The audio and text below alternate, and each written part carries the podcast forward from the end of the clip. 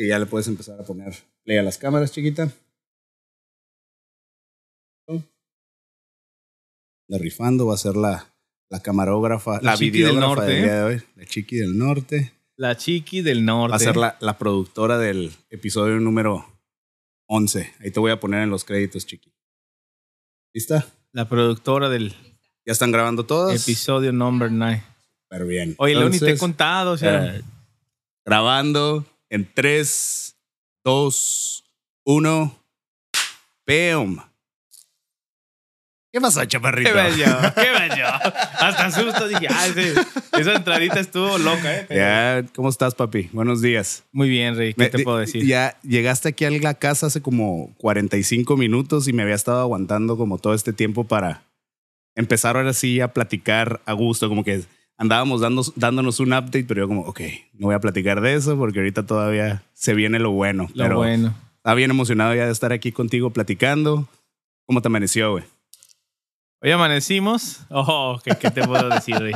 Este, no, la verdad que cuando me escribiste dije, órale, o sea, y como te he visto en, en- en tu podcast, dije, no manches, o sea, ¿a poco sí los chiquis están interesados en que, en que vaya ahí a cotorrear mis locuras?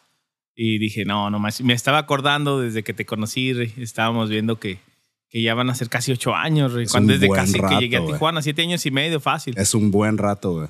Es un buen rato. Entonces, olvídate. No, Eh, yo, yo estoy súper agradecido contigo que eh, te hiciste el tiempo, porque sé que eres una persona ya ahorita en este punto súper ocupada. O sea, yo ya cuánto tenía sin verte?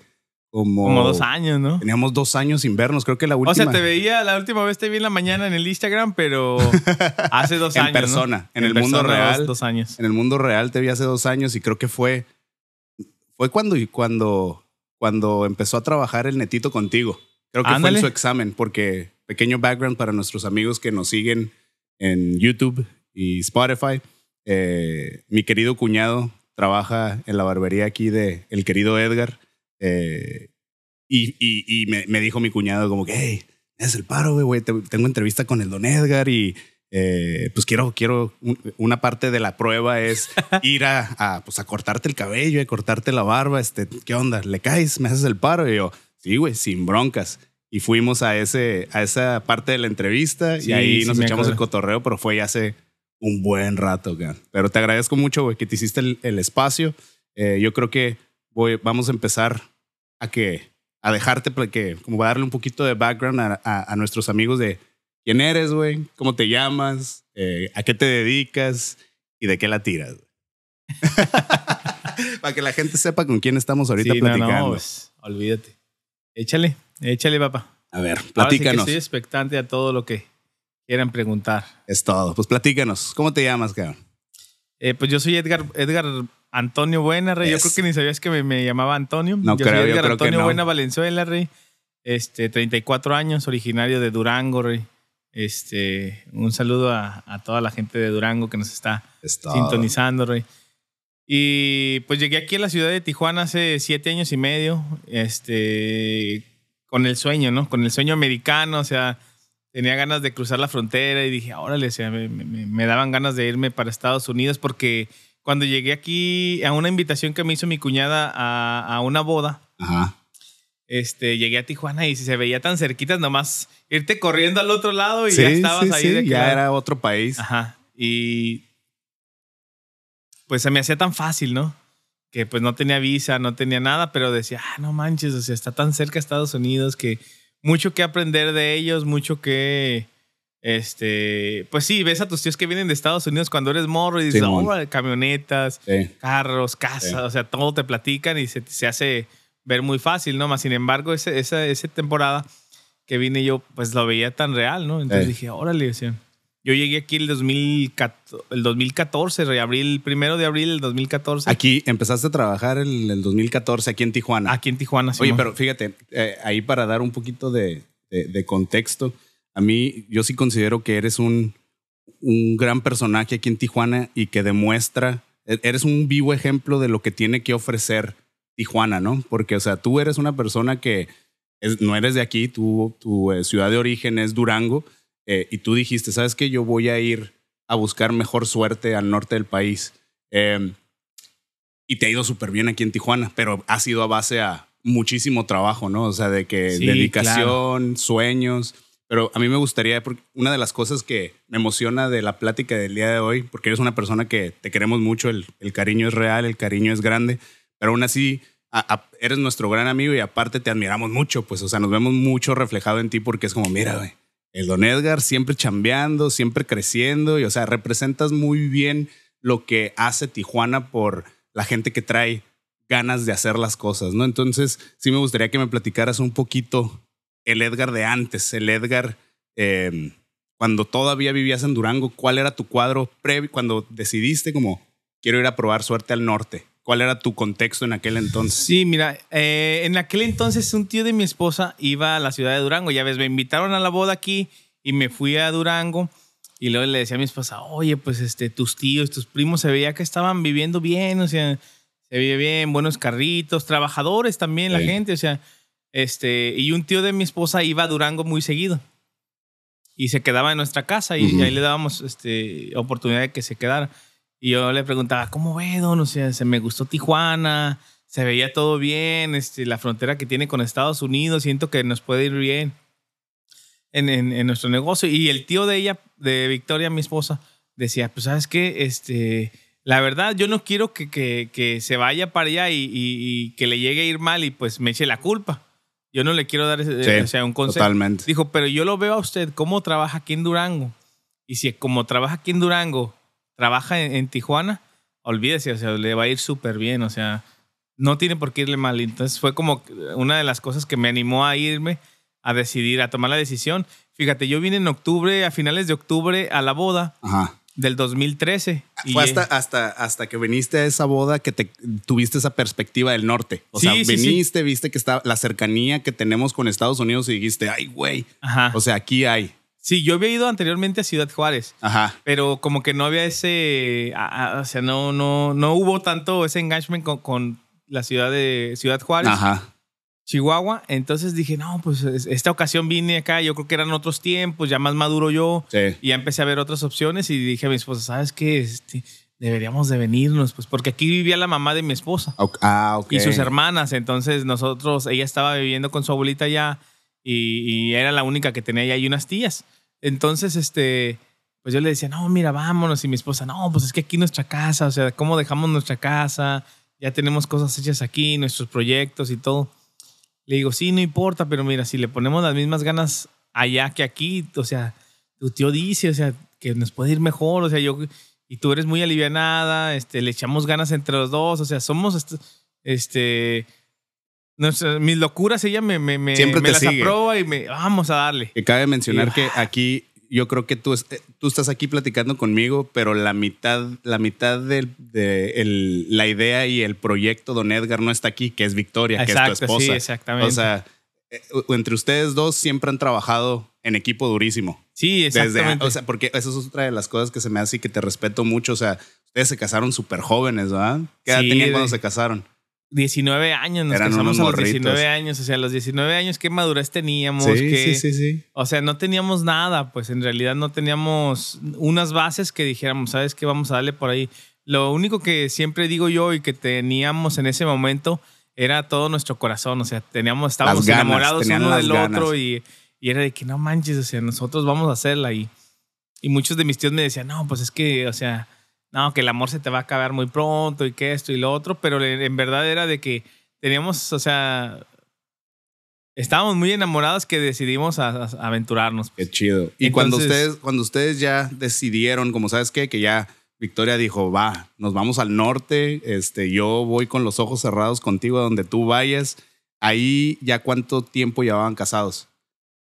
Ahí ya teníamos como ocho años O casados. sea, ya llevaban un chorro. O sea, a los cabrón. 27 años llegué yo aquí. Ajá, ya tenías 27. Ajá. Ya, entonces, a mí siempre, estas eran las conversaciones que teníamos en, eh, porque cabe mencionar que Edgar era, era mi, es mi barbero, o sea, él, él me cortaba el pelo eh, hace que ya pues tres años, durante como tres años tú fuiste con el barbero que yo iba cada quincena, cada No, quincena. como cinco años, Sí, ¿no? un buen, fue un buen rato. Entonces, en estos, en estos 40 minutos, media hora, una hora que compartíamos, era como, pues nos contábamos nuestra historia, ¿no? Porque ah, creo que te- tú me llevas un año, si tú tenías 27, yo tenía 26. Entonces, Ajá. los dos éramos unos, unos morros, no quiero decir inconformes, pero que siempre todavía queríamos más, ¿no? Entonces, Claro, sí, sí, en aquel entonces yo trabajaba en la Cámara de Comercio en San Diego, que ya la gente que escu- ha, ha escuchado los otros podcasts ya conoce que yo, o sea, sí tuve una vida de Godín. Trabaja, yo estudié negocios internacionales y estaba trabajando en San Diego y en esas épocas eh, un chavo que, que- con el que trabajaba ahí conmigo, eh, Tano, llega y le, estaba platicando como, oye, ando buscando barbero, porque no, todos, me, todos me dejan mal, todos me quedan mal, no me gusta lo que me hacen. Y el vato me dijo, bro, ni vayas con nadie más. Conozco un barbero ahí en Tijuana, güey, que está ahí en la recta, este, que se llama Don Edgar. Buenísimo el cabrón, ve con él. Vas a ver que te va a gustar. la primera vez que fui, ya no, nunca dejé de ir con, con- no, ya dejé de ir con cualquier otro barbero y tú fuiste mi barbero como cinco años, güey. Entonces, en esas conversaciones nos encontramos muy bien porque los dos éramos unos morros que siempre queríamos más, ¿no? Entonces tú me compartías como, no, chaparrito, yo quiero esto, rey, que no sé qué. Y, oye, y, y creo que también me llegaste a usar, o, me- o- o fue, una, fue una, un recurso local para ti, como, a ver, güey, ¿cómo está la onda aquí en Tijuana? Porque acababas de llegar, Sí, ¿no? sí, claro. Acabas de llegar, entonces sentía que me preguntabas como, a ver, tú le hablas inglés, ¿cómo aprendiste a hablar inglés? Oye, cruzas, ¿cómo es lo que cruzas? O sea, creo que a ti te, te, te- por mí conociste que era la Sentry. Simón. Porque, oye, y, y cruzas todos los días. Yo, Simón, este, ¿y ¿cómo? Oye, ¿y te avientas las líneas. No, güey, existe una línea que te investiga un poquito más el, este, el CBP y te dan una Sentry y cruzas en 5 o 10 minutos. Y me dijiste, ¿qué? O sea, son. eh, Estabas como con todo el hambre, ¿no? De Simón. tratar de, de, de devorar todas las oportunidades. Entonces, con ese contexto, o sea, yo te conocí hace ocho años ahí, pero tú ya traías una historia de, de trabajo bien duro todavía desde que estabas en Durango, ¿no? y me no, contabas claro. que tú eras, trabajaste en un periódico, eras diseñador gráfico, o sea, tú te enseñaste el diseño gráfico solo. ¿Por qué no me platicas esa historia del Edgar en Durango, güey? O sea, ¿cómo empezó esa persona? Porque siempre se me ha hecho bien loco tu personalidad, güey. Eres bien persona que llegue contigo, persona que parece que es tu más íntimo amigo y querido amigo, lo cual genuinamente creo que eso es lo que, o sea, eso te, te empuja en realidad, güey. Tú vienes a ser amigos a cualquier cuarto que entras, ¿no? Y eso se me hace bien chingón. ¿Cómo nace esa personalidad, güey? Platícame de Edgar Pues de fíjate Durango. que, pues Edgar de Durango, ¿no? O sea, el Edgar de me Durango. estoy acordando. Yo aprendí, yo cuando estaba más morro, que me casé con, con mi esposa, eh, un amigo de la familia me llevó a, a- me invitó a trabajar en un periódico. Él era el secretario de- del sindicato y todo eso. Y me dijo, ¿qué onda, Edgar? ¿No quieres trabajar aquí en el sindicato? Estamos necesitando un almacenista. Y yo, no, pues Simón, o sea, pues en ese entonces yo tenía, pues mi familia siempre ha sido de la construcción, ¿no? Entonces ellos siempre, me- pues me iba a trabajar con ellos. Yo desde niño con mi papá hacía eso. Y este señor me dice, ¿qué onda? Pues quieres trabajar aquí. Yo dije, no, sí, o sea, la neta, la construcción este, está padre, pero siempre es andar muy sucio, pues andar muy empolvado. Simón. este, y era algo que no me, no me No llenaba. conectabas, Sí, sí, no sí, no era lo que yo quería, pero como en ese entonces, pues me casé bien morro y me, me iba a hacer eso, ¿no? Entonces me fui al periódico de almacenista y luego a los meses vieron que tenía muy buena actitud y que, ¿qué onda? No? Este, estamos ocupando un chavo acá para diseñador editorial. ¿Quieres entrarle? Te, te vamos a capacitar y todo. Ah, pues va, Simón. No tenías background para nada de diseño. Nada. No, no, no, yo Eras no un sabía morro nada. con muchas ganas. Sí, sí, sí. Y, y quizás me gustaba, pero no era creativo, o sea, sí, no, no era tanto. Entonces me, me llevaron, me capacitaron y aprendí muy bien. Y luego después este, se abrió el puesto ese, se fue uno de los diseñadores editoriales y luego me dijeron, ¿qué onda? ¿No quieres entrarle? Y yo, pues va. Este, tienes que hacer un examen. No, pues va. yo ya, sabía- ya trabajaba de eso. o sea, Sí, de que, ah, ok. Este, como era de sindicatos y esas cosas, era peleado el este Ajá. que porque al director no le gustaba y que a este sí le gustaba. Entonces era, me hicieron unas pruebas junto con otra gente que fue a, a- a- a- a presentarse para que aprobaran a ver quién de todos. Sí, sí, sí, era- las entrevistas, a las ver quién se entrevistas quedaba. y, y que hicieran el examen. Entonces fui como el netito aquella vez, hice el examen y pues yo en dos minutos terminé a hacer una página. Era hacer una página lo más creativo que pudieras y pues era lo que hacía todos los días. Entonces, ah, ok, lo hice. ¿Cuánto tiempo estuviste ahí? ¿En el examen? Ah, en el examen. eh, O sea, fue el examen, lo hiciste ahí. Hice el examen, Sí. como en cinco minutos terminé en breve y los otros chavos pues ni terminaban las páginas. O sea, traían ideas de, de que eran mercadólogos o diseñadores o así, pero no tenían la práctica que yo tenía ya, Ya, anteriormente. ya. Entonces, pues no era de que, no, pues cómo no le vamos a dar el, el puesto a Edgar si él cumplió con todo, ¿no? Total, me aceptaron y luego empecé de diseñador editorial y luego me fui así creciendo poco a poco, que fui encargadito de una sección y luego otro y luego hubo el proceso de donde anteriormente se diseñaba con, el diseño editorial era con Quartz, Ajá, el programa, y luego pasaron a- al Adobe. ajá. Entonces yo estuve en esa transición y vinieron unos, unas personas de, de la OEM de la Ciudad de México y pues nos dieron la capacitación a todos los viejos que no sabían lo nuevo y pues haz de cuenta que me capacitaron de InDesign, Adobe Illustrator Ahí le entraste. Photoshop. Fue tu y universidad. yo fui ahí mi, mi Fue universidad. tu güey, o sea, universidad. y haz de cuenta que no manches, o sea, eh, pues era de los más morros, casi todos los del periódico son como por plazas y así. Sí, ya de toda la Y vida. ya que no tienen se 20 iban, años, sí. 25 años y yo pues el más morro, le metía más creatividad, veía mucho internet, entonces tenía la facilidad de eso. Y pues así, este, luego después fui diseñador del diario de- del matutino, Ajá. que es el diario de Durango, y luego el Sol de Durango. El, el Saludos al vespertino. matutino de Durango. Eh, Saludos. el eh, diseñaba el vespertino y el matutino. Entonces, pues ya, este, fui ahí, este, estaba encargado de, de un, de un horario Ajá. y, y tenía todo el día libre porque trabajaba de 7 de la mañana a 9 y media, 9.40 salía. Y me quedaba de 10 de la, del- de la mañana hasta las 8 de la noche entraba de nuevo al, al matutino. O sea, El traba- ¿Te aventabas doble la chamba? güey? ajá, o sea, pero nada más trabajaba en la noche y en la mañana. Ok, ya. ¿Sí y Ya, todo el ya, día ya. me quedaba libre. Entonces, yo en ese momento estaba estudiando para barbero cuando tenía 19 años, ¿no? ¿Cómo te nace, güey? Esa es una, esa es una super transición, como porque tú estás metido, ya estabas casado, ya, ya tenías a tu hijo, ya estaba. Ya tenía mi hijo como a los 20 años, sí, ya. Entonces tenía ya mi estaba. hijo, ya tú, estaba traí- ahí. tú traías el fueguito, güey, lo que, como le decimos Damaris y yo, el fueguito en las nalguitas de que no hay de otra. Sí, hay que, o sea, hay era- que trabajar. O sea, nadie No va- era opción. no era opción. Entonces tu enfoque era, tengo que trabajar, tengo que proveer a mi familia. Tenías 20, 21 años. ¿Cuántos, Sí. ¿cuántos años tenías cuando estabas en el periódico?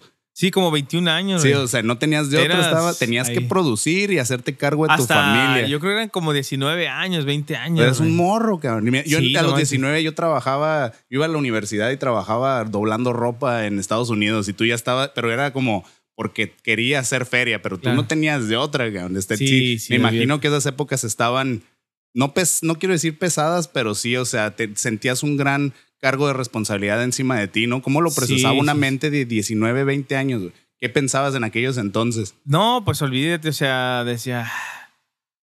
Lo veía bien imposible, la verdad. sí, o lo sea, veías imposible. Imagínate un niño, este, tu esposa, mi madurez, o sea, me tenía que preocupar que, que hubiera jabón en el baño, que hubiera una cortina en el baño, Todo era tu que hubiera responsabilidad. cortinas, que una macetita, o sea, que un refrigerador, o sea, cosas que yo en mi vida me había preocupado, ¿sí me Sí, entiendes? sí, sí, Por eso sí. cuando me entrevistaste al principio dije, pues, mi, mi, lo único que teníamos era mucho amor, era mucho amor, pero Tenías mucho amor y muchas amor ganas. y era hacer todo, ¿no? Sí, porque de amor, del amor uno no, no sobrevive vive, ni no come. ¿no? Ajá. Sí. Y dije, no, pues vamos a darle, pero sí tenía muchas ganas, pues, o sea, Sí. Y, y eso se vio reflejado en las oportunidades que, que, que aprovechaste en el periódico. Pues entonces yo creo que si hubiera sido un morro de 19 años sin nada de qué preocuparse, te hubiera dado hasta flojera Sí, tirarle otro la extramilla, ¿no? Es como que ah, otro trabajo más, me están capacitando, pero o sea, no.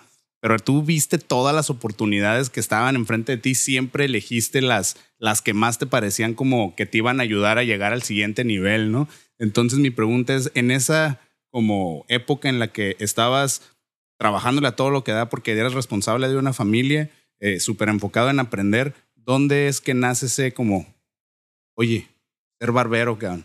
Quiero ser barbero, le quiero calar. fíjate ¿Cómo que, llegó a ti?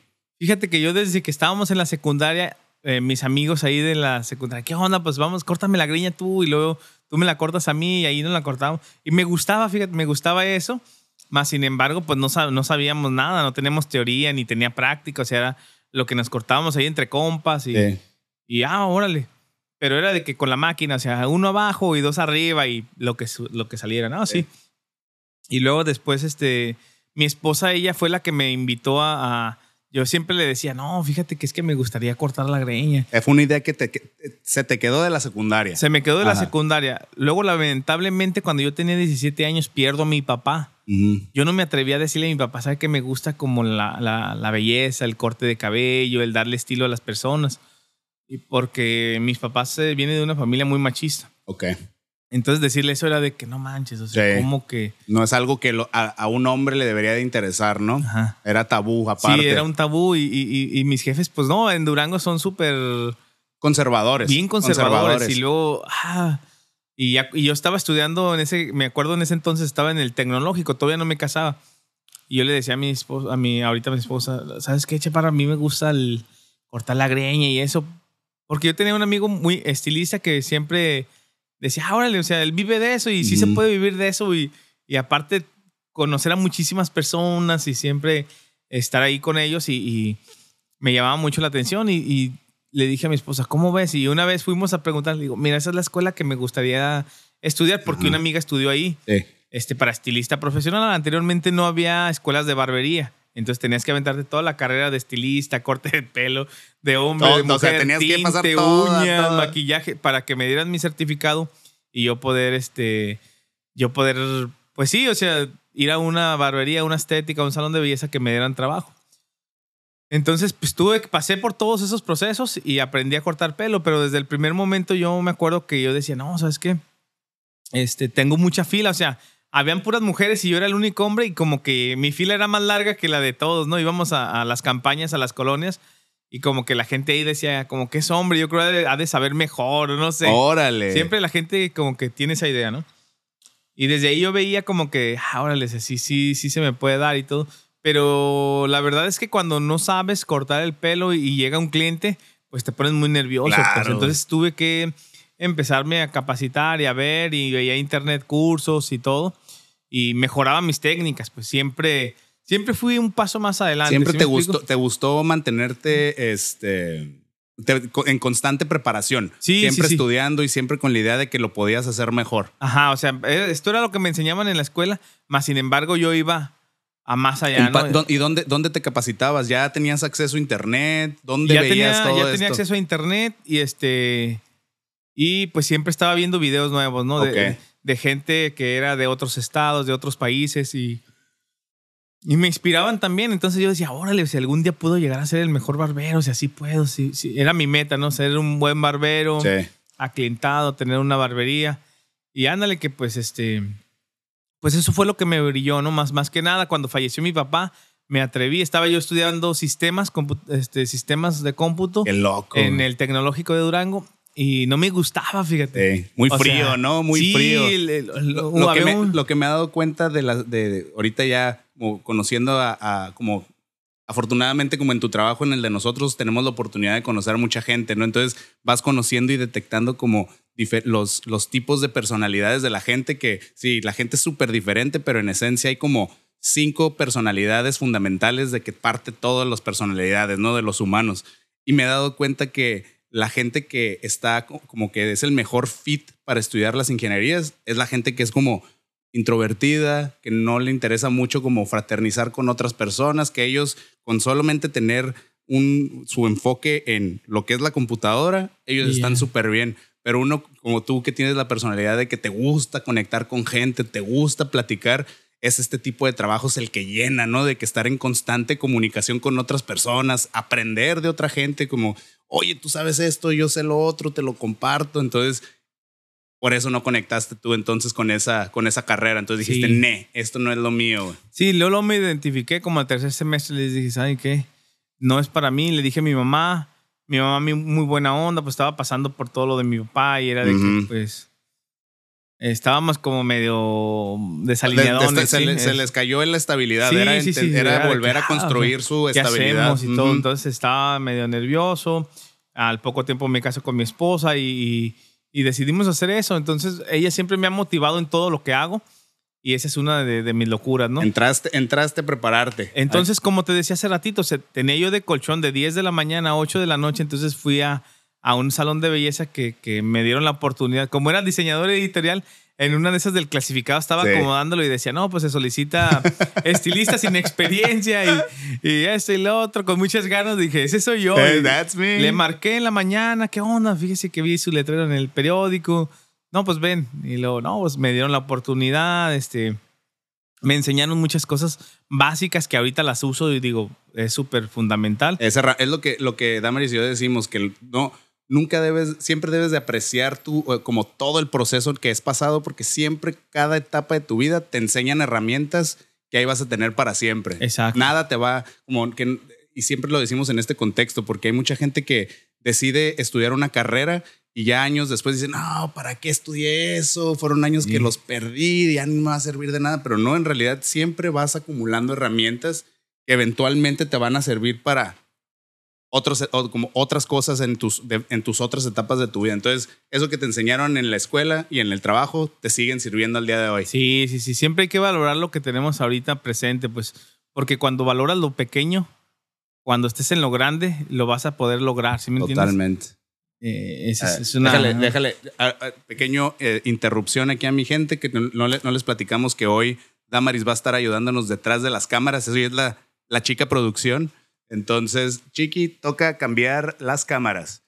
Que quede, que quede documentado que en este podcast es todo así DIY. Nosotros mismos producimos todo, las cámaras, el audio. Así que eh, bien agradecidos con toda la gente que eh, sigue escuchando nuestro podcast porque es un proyecto que le echamos mucho corazón, mucha pasión y va directamente como para ustedes. ¿Verdad? No, pues, ¿Lista, ¿a Chiqui? quién más? Las, las tres. Dándonos. Pequeño break de café, pequeño. ¿Sí traes tu, tu, tu micrófono ahí corriendo? Ah, también, porque ahí como eh, eh, platicamos que en otros, en otros episodios donde Damaris no ha salido, de repente ella se mete, aunque no esté enfrente de la cámara, se mete en la conversación y quiere platicar y no, como que no se escucha porque no trae. Hoy sí está microfonada mi chiqui. Saluda a la comunidad. Sal-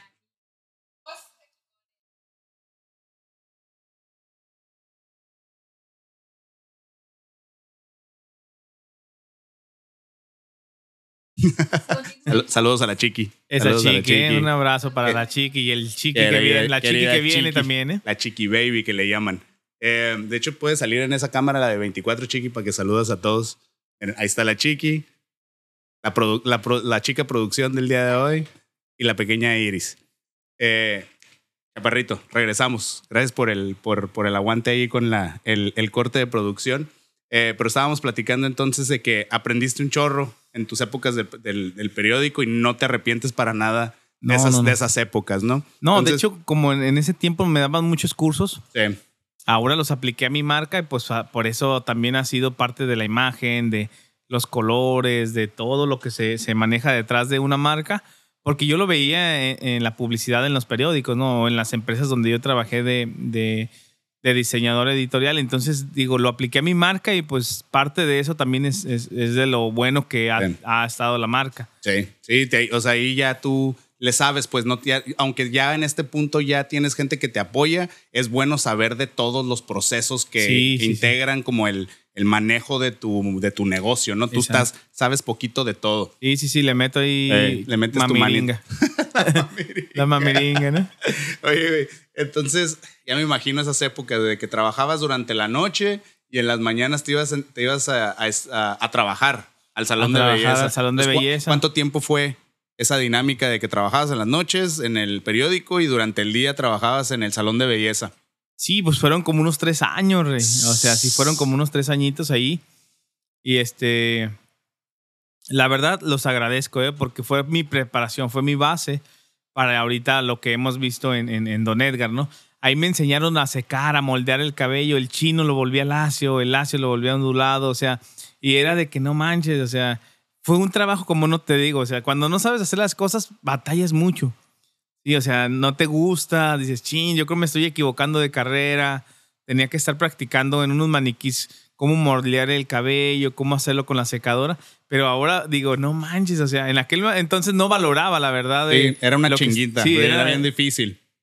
y ahora digo, no manches, o sea, todo lo que aprendí aquella vez fue cuando volvemos a esa misma, a la ley o a esa, a esa, Esa Es- filosofía. Esa filosofía que decimos, ¿sabes qué? Sí, anteriormente era difícil, pero ahora lo veo realidad y digo, wow. Agradeces. Este, no, yo creo que no pude me- haber pasado por mejor escuela más que la que pasé. Totalmente.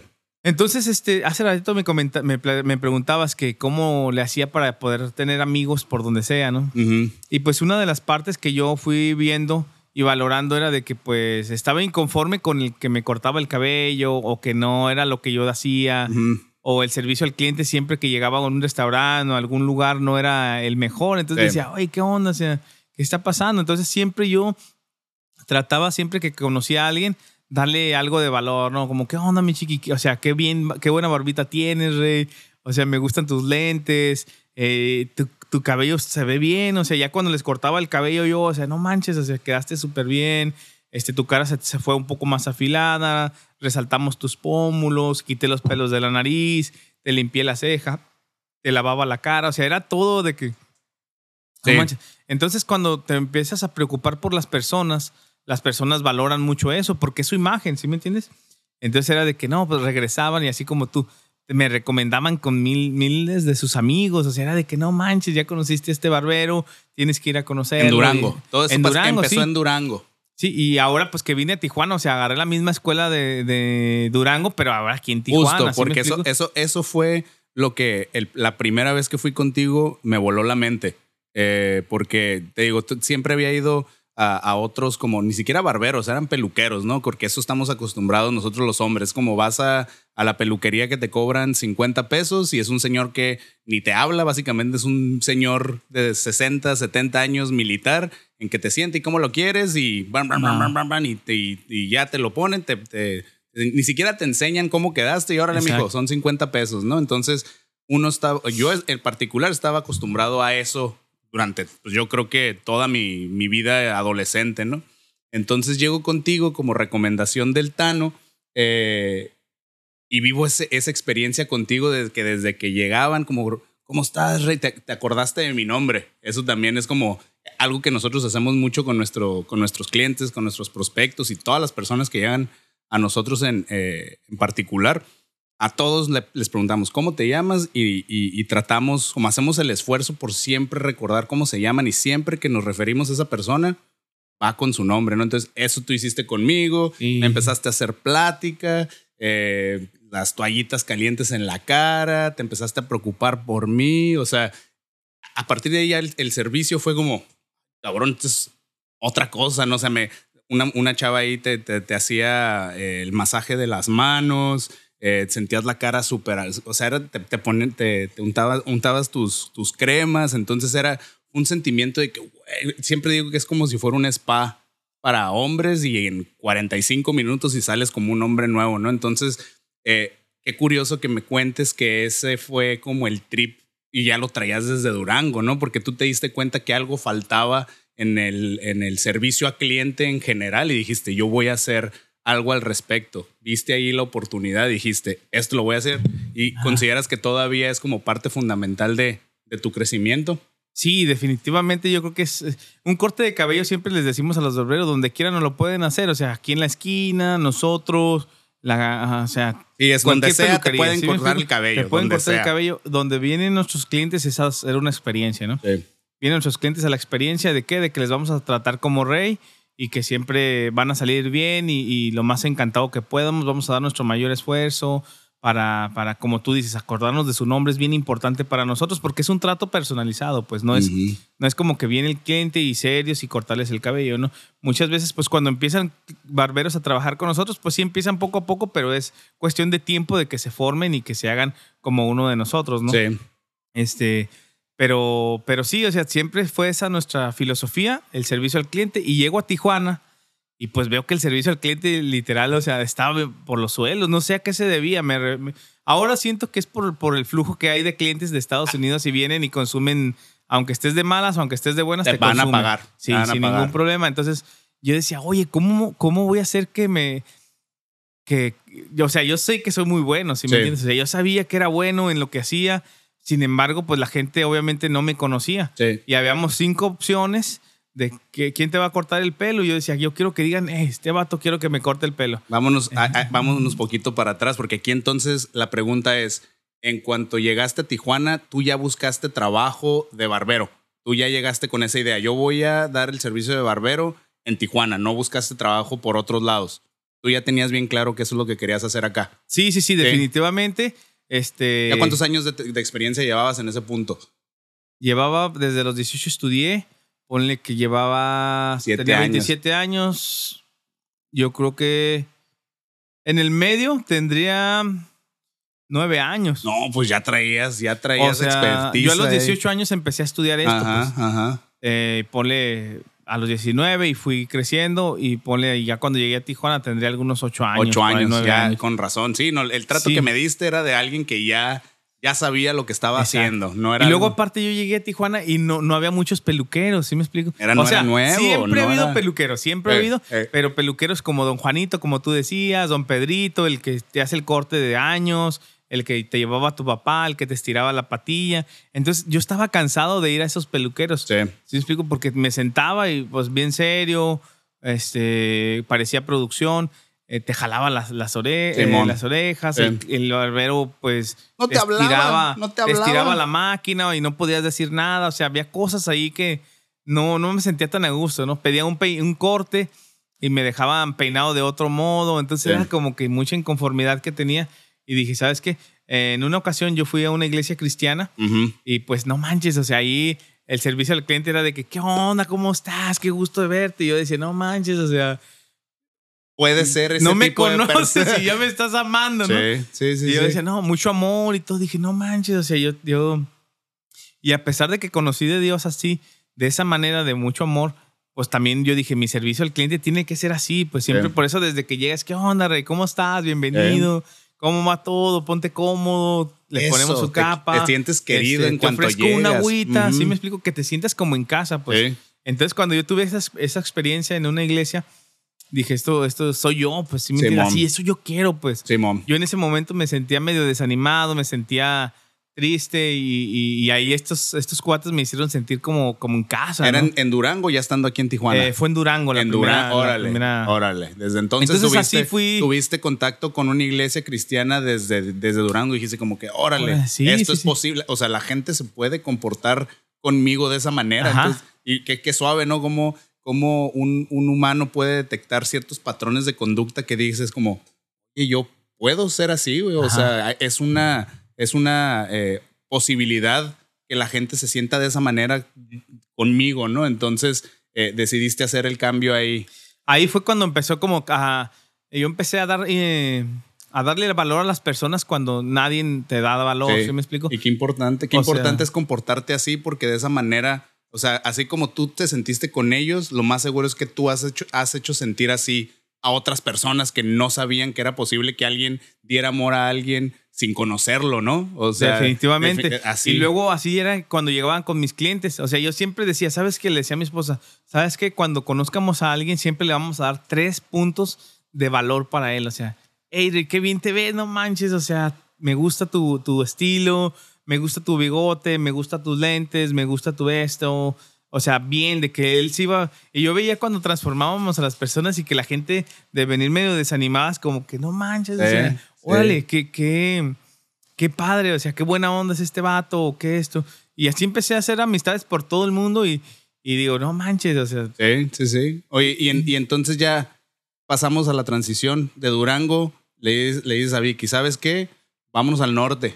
Ahí Vámonos. traigo una buena corazonada. Allá hay muchas oportunidades. Nos vamos. ¿Se vinieron con, se vinieron con mucha mudanza o se vinieron así ligeritos? Mm, No, nos venimos bien ligeritos, rey. En ese entonces nos trajimos pues nada más nuestros cambios y nada más, rey. Pero No su ropa. Sí, ¿dónde sí, sí. llegaron aquí? ¿Llegaron luego, luego a rentar o con un familiar? Fíjate que era lo que mi, mi esposa Victoria no quería. O sea, dijo, ¿sabes qué? O sea, si quieres que me vaya yo a Tijuana, pues nos vamos a ir, pero no quiero, no quiero vivir en casa de otras personas. O sea, yo quiero tener mi espacio, quiero tener mi, mi, mi, mi área. O sea, yo quiero sentirme a gusto. ¿sí en mi explico? casa. En mi casa. Entonces, este, hablamos con mi suegra. Su suegra, acuérdate que vive aquí Ujú. en Tijuana. Sí. Y le, le comentamos y mi suegra dijo, ¿sabes qué? Pues ustedes vénganse, no se preocupen por nada porque tenía años diciéndole y rogándole a Victoria, vente a Tijuana conmigo, vente para acá, vénganse, acá está mejor. Y, y nosotros pues nunca, pues en realidad no teníamos esa expectativa ni teníamos esa visión. Tu vida era en Durango. Exacto. Sí, sí, sí. Y yo con esa corazonada le dije, ¿sabes qué? Vámonos. Y, y luego le hablamos con mi suegra y mi suegra dijo, no, ustedes vénganse. Nos venimos en camión. Traíamos muy poco dinero, o sea, como 100 dólares. No ahorita, es cierto, güey. 100 Para dólares. vivir aquí decíamos, no, pues vamos con toda bendición, ¿no? Habíamos traspasado un, un negocio en Durango que nos iba a estar dando por semana una lanita, ¿no? Ma- ma- vendían paletas. ¿o qué es lo Vendíamos que- bolis, ¿te acuerdas? Bolis. Ajá, vendían un negocio, bolis. un negocio este, familiar que, que, que cuando falleció mi papá, o sea, yo vendía bolis en la, en la, en la, en la prepa Ujú. y ahí fue donde agarramos, agarramos dinerito extra pues para traer sí. nosotros y, y ese es otro, otro negocio pues que, que lo llevamos de, de, de echar los bolis, eh, para los que no conozcan los bolis, pues los hielitos, esos de bolsita, echarlos con una jarrillita en nuestro comedor, lo llevamos a, a hacer este, producción, a, con- compramos una máquina y la Ajá. llevamos a, a que nos hacía la máquina hasta 3.000 bolis por, por una hora y Órale. congelábamos 2.000 bolis en una noche. Yo. Y, o sea, era, lo hicimos como venta de carritos de paletas que andan en las calles. Sí, sí, sí. así sí, sí. como ese. Este, de empezar yo y Victoria con, un, con una hielera, lo llevamos a, a otro nivel. Pero esas jodas, lo que, lo que decías, ¿no? Esas jodas, cómo te preparan para cuando ya algo te pega, ¿no? Porque Sí. ya traes, ya traes ese, esa base de que se- de, de trabajo duro y de que sabes de que no hay de otra más que, como dicen, chingarle, ¿no? O sea, es de que tienes que levantarte temprano, tienes que tener toda la intención de querer, de querer salir adelante. eh, y cuando lo logras así en chiquito, cuando pegue en grande, ya estás listo, ya Sí, estás bien exacto. clavado, ya estás bien clavado. A mí se me hizo algo bien, eh, una, de hecho creo que fue en el podcast que grabaste con el Chuy. Eh, ya tiene rato que grabaron ese. Me acuerdo que dijiste algo que a la fecha, te- te- creo que es la primera vez que te lo digo face to face, pero dijiste algo ahí que me, ¡puf! me pegó bien duro y me ha servido a la fecha todos los días, güey, que dijiste, cuando tienes tus valores bien cementados, el 85% de tus decisiones Ya ya, está están tomada, tomadas, cabrón. Y eso es sí cierto, güey. Si ya tienes bien, si ya tienes bien claro que no dices mentiras, ya tienes bien claro que no vas a aprovecharte de la gente, si tienes bien claro que tienes que ser disciplinado, si tienes bien claro que el amor es, es la base de todo, ya cada que se te presenta un problema es como ya sabes qué hacer. No siempre es fácil hacer lo claro. correcto, pero ya sabes lo que tienes que hacer. Entonces, eso les ayudó. Esa base ustedes lo han tenido desde el principio. Sí, sí, sí, claro, Sí. siempre. Y, y- y te ofrecen otros, otros negocios chuecos y dices, no, pues yo no puedo, yo no puedo estar ahí. O te ofrecen que tengas que ser tranza con algo. Es algo que, que mis valores no, no van, ¿sí me entiendes? Entonces, ¿por qué, ¿por qué no te puede ir bien? ¿Sí me entiendes?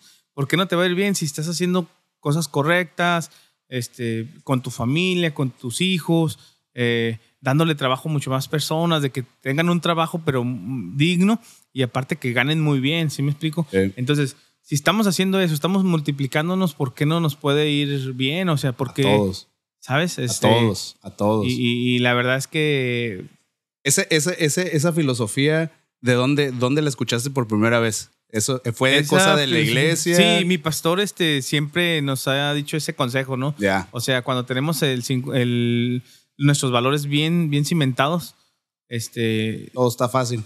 el 50% de tus decisiones ya sabes por dónde caminar, pues Sí. ya el camino ya está trazado, nada más fa- falta ir haciendo brecha, seguir, seguir, seguir. Justo, ¿sí me fíjate, aquí lo, aquí lo tenía este, anotado porque yo sé, es un tema que a mí me gustaría platicar. Eh, no tengo, yo creo que no tengo las capacidades intelectuales necesarias para tener una buena plática de esto, pero al menos lo, lo quería poner sobre la mesa porque sé de primera mano que tú eres una persona que estás como, eh, eres dedicado a tu, a tu religión, ¿no? O sea, y, y- y yo he visto lo que hace por ti, o sea, la motivación, eh, la figura que estás como eh, representando con tu, con tu negocio, con tu proyecto, con lo que haces en general. Eh, sé que es, como una base muy fuerte tuya, ¿no? Y yo sí he sentido que yo los últimos, como, últimos dos años, mi, como mi relación con el lado espiritual, el lado religioso ha cambiado, porque siento que lo que te hace por ti la religión, la mitología, las tradiciones, te trazan el camino. El camino ya está trazado. O sea, lo que hay en las, el contenido que hay en las historias bíblicas, en las historias de la mitología griega, de, eh, todos estos mitos de nórdicos, eh, ya simplemente son, son como cuentos, son historias que básicamente traen ahí ya las la, eh, lecciones de otra gente que ya vino antes que nosotros, ya nos ah. dijo, si quieres lograr esto, vente por acá. Y Ya lo hicimos muchas veces y estos son los resultados, ¿no? Entonces, antes yo no entendía el valor que había dentro de esas historias, ¿no? Y dentro de eso, esas eh, mm, enseñanzas que dan este tipo de religiones, mitos. Entonces, ya mi, mi relación con, con, con, con, el tema religioso y, y, espiritual a mí me ha cambiado bien, como completamente. De que ya, y lo vi en ti también, es como que mira este vato, güey, o sea tú fuiste una de las primeras personas que, como dices, como eh, sí se puede ser una buena persona y que no abusen de. Van a abusar de ti. va a haber gente, porque lo, como lo hemos dicho Damaris y yo, no puedes controlar los valores y las creencias de otras personas, pero tú siempre adelante te vas a topar con esa gente, pero que no, no dejes que te, que te nublen la, como el enfoque ni las ganas de hacer las cosas bien y salir adelante. Mientras tú hagas las cosas con corazón y siempre busques como la verdad, el, caminito ya está trazado y no, no tienes por qué, no tiene por qué irte mal, ¿no? Claro, Rey. Sí, entonces, ¿por qué no nos platicas un poquito de como, ¿qué te, a, ti a qué te sirve ese como contacto que tienes este, con Dios, ¿no? Con, con la religión. Sí, mira, pues, o sea, la religión se oye así como medio muy, muy tradicional o como muy monótono, ¿no? Porque, pues, que, por ejemplo, este, yo vengo de una religión que, que, fue católica, de toda mi vida desde niño, ¿no? que íbamos a la iglesia y hacíamos las cosas bien pautadas, bien así. Y digo, no tiene nada de malo, pero es algo bien tradicional y no, yo no sentía esa relación con Dios, ¿sí me explico? O sea, yo sentía que iba a la iglesia y no había algo que me inspiraba como a poder cambiar mis valores o a poder modificar o a poder este, ir por cosas mejor. Pues yo, yo, yo, yo escuchaba de un Dios muerto, ¿sí me entiendes? Pero cuando conocí de la, de, la iglesia cristiana, este, de la Roca aquí en Tijuana, ahí me enseñaron que debe de haber una relación entre tú y Dios, ¿no? Debe de haber una oración, debe de haber una conexión, pues como si fuera tu papá, ¿no? O sea, y ahora que vas a ser papá, tú, tú sabes que un hijo, lo que tu hijo te pida, vas a estar ahí, ¿sí me entiendes? Si tú ves que un hijo necesita agua, tú le vas a dar agua, pues. No lo puedes dejar sediento. Si, tu hijo necesita comida, tú vas a proveerle la comida. ¿Sí? Entonces eh, lo empecé a ver así de esa manera de que no manches, o sea, Dios es mi papá, o sea, todo lo que yo pido, o sea, Dios está ahí, Dios está conmigo, cuidándome, está abrazándome cuando me sentía solo, empezaba a orar y me sentía bien, sentía esa paz en mi corazón, ¿sabes? Entonces decía, ah, órale, o sea, ya hay una relación entre Dios y yo, o sea, y anteriormente la religión me lo hacía ver como muy tradicional, ah, tenía que orar, hacer esta oración y no sentía en realidad nada, pero ya ahora cuando digo, Dios, este, sabes, este, te doy gracias, mucho agradecimiento porque, pues no manches, ahorita estamos vivos, acaba de pasar lo de, estamos en pandemia, ah, yo he perdido muchos amigos, este, es real lo que está pasando y digo, gracias Señor, porque a pesar de que todo lo que esté pasando, estoy aquí, estoy vivo, mi familia está bien, mis hijos, empiezas a, a, tener esa relación, ¿sí me entiendes? Entonces, de ser una religión, se, ahora se volvió una relación, entonces dices, pues ya no es, ya no es tan tradicional, ¿cómo estás, hermano? no, se empieza a ser gente, ¿no? muchas veces en la iglesia dices, pues, este, yo veía a los cristianos y yo decía, no, pues estos cuates, o sea, este, no tienen más que amor para dar, ¿no? Sí, y yo los veía y era como que no, pues también este, fallaban, ¿sí me entiendes? Pero. Reconocían que eran humanos también. Ahora que veo, pues digo, pues somos humanos, todos fallamos. Totalmente. El, pastor, el padre, el este, el otro, o sea. Y es lo que los, te, los cristianos, los líderes, todos fallamos. Sí, es lo que te dicen las historias de la Biblia cuando les pones atención y cuando no las leas, no las, no las lees a manera literal eh, las, historias bíblicas te dicen que los humanos también, también tenemos nuestro lado oscuro y tanto la religión, la teología y la psicología te dice eso. O sea, tú no puedes ser simplemente, o sea, uno no es bueno nada más. Tiene las dos vertientes. Por ejemplo, yo ya veo totalmente diferente eh, la historia de Caín, de Caín y Abel que son los hermanos, ¿no? Que Ajá. este, a uno se supone que Dios sí lo, sí, le, sí lo quería, le daba todas las bendiciones y siempre le iba bien. Y al hermano que siempre le iba mal. Era el hermano que siempre estaba, estaba bien enojado, tenía ese resentimiento con Dios porque eh, a él no le iba bien, a pesar que también trabajaba duro, este, que también hacía sacrificios como por, por Dios. A él nada más no le iba bien. Entonces siempre normalmente mi mamá, me- mi mamá creciendo me contaba estas historias, ¿no? Entonces uno siempre pues dice, no, pues yo soy, yo- ¿quién- quién- ahí no, no me dejes mentir, ¿quién es el bueno? ¿Quién es el que le va bien? Creo que a Caín. No me acuerdo. ¿Sí? A Abel es al que le iba bien. Ajá. Ah, entonces ajá, a Caín era el que, Abel era el que le iba bien, a Caín, Caín era el malo. Entonces uno siempre, eh, cuando escuchaba esa historia, no, pues yo soy, yo soy Abel, yo siempre soy el cordero bueno, el que siempre nunca falla, el que siempre es, es este, bendecido por Dios. Pero en realidad las cosas, lo que te enseña esa historia es de que tú puedes ser tanto Abel como Como Caín. Tú también tienes ese lado oscuro en el que si tomas una mala decisión, vas y matas a tu hermano. Entonces, eh, se me hace suave que eso que dices que, en la iglesia en la que estás también reconocen que los, o sea, Sí, todas sí, las claro, personas o sea. son humanas y pueden fallar, ¿no? Sí, o sea, este. Literal, güey. O sea, no.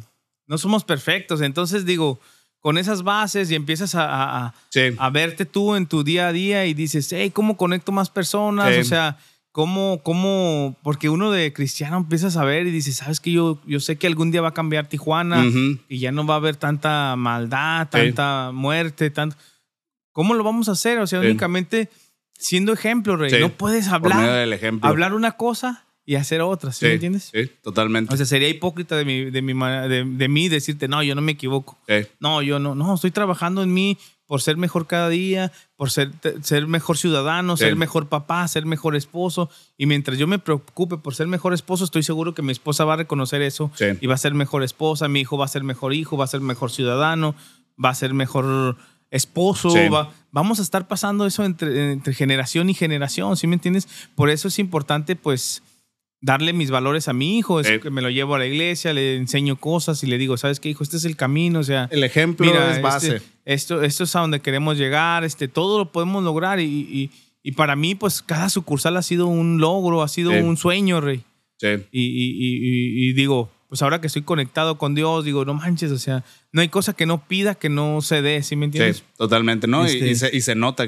Se nota y, y- y yo siempre le digo a Damaris que la mejor manera de, de- de- querer ver un cambio en la sociedad, en la comunidad en la que uno vive, en este, dígase aquí local, la manera Tijuana y el resto del país, es liderando con el ejemplo. No hay de otra. O sea, tienes, tienes que tú ser el cambio que quieres ver, ¿no? Claro. los otros. Entonces, y también vivimos bajo, el, eh, bajo la idea de que lo que dicen, ¿no? Que estás a cinco contactos de, de- de llegar a cualquier persona en el mundo. Que en cinco conociendo a cinco personas, puedes llegar hasta el presidente de Estados Unidos, ¿no? Entonces, Claro. digo a Maris, obviamente, si uno siempre está esforzándose por tomar buenas decisiones, hacer el bien, se va a conectar con cada, o sea, Claro. el- el- es multiplicador el efecto, o sea, la gente va a ver como si tú tratas bien en la calle a alguien, en el trabajo, eh, en el mercado, si abres la puerta a alguien, si das los buenos días, esa persona se va a quedar como, güey, o sea, qué, qué buena onda que esta persona se portó súper agradable conmigo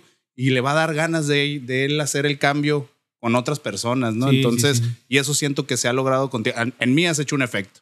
Eso Ahí, es, es o sea- innegable. Entonces, aquí como cara a cara te quiero dar las gracias porque sí, tú fuiste una de esas personas que me enseñaste que se puede ser buena persona y, y- y el, el efecto que tienes con, los de- con las demás personas es muy, pues, fuertísimo, ¿no?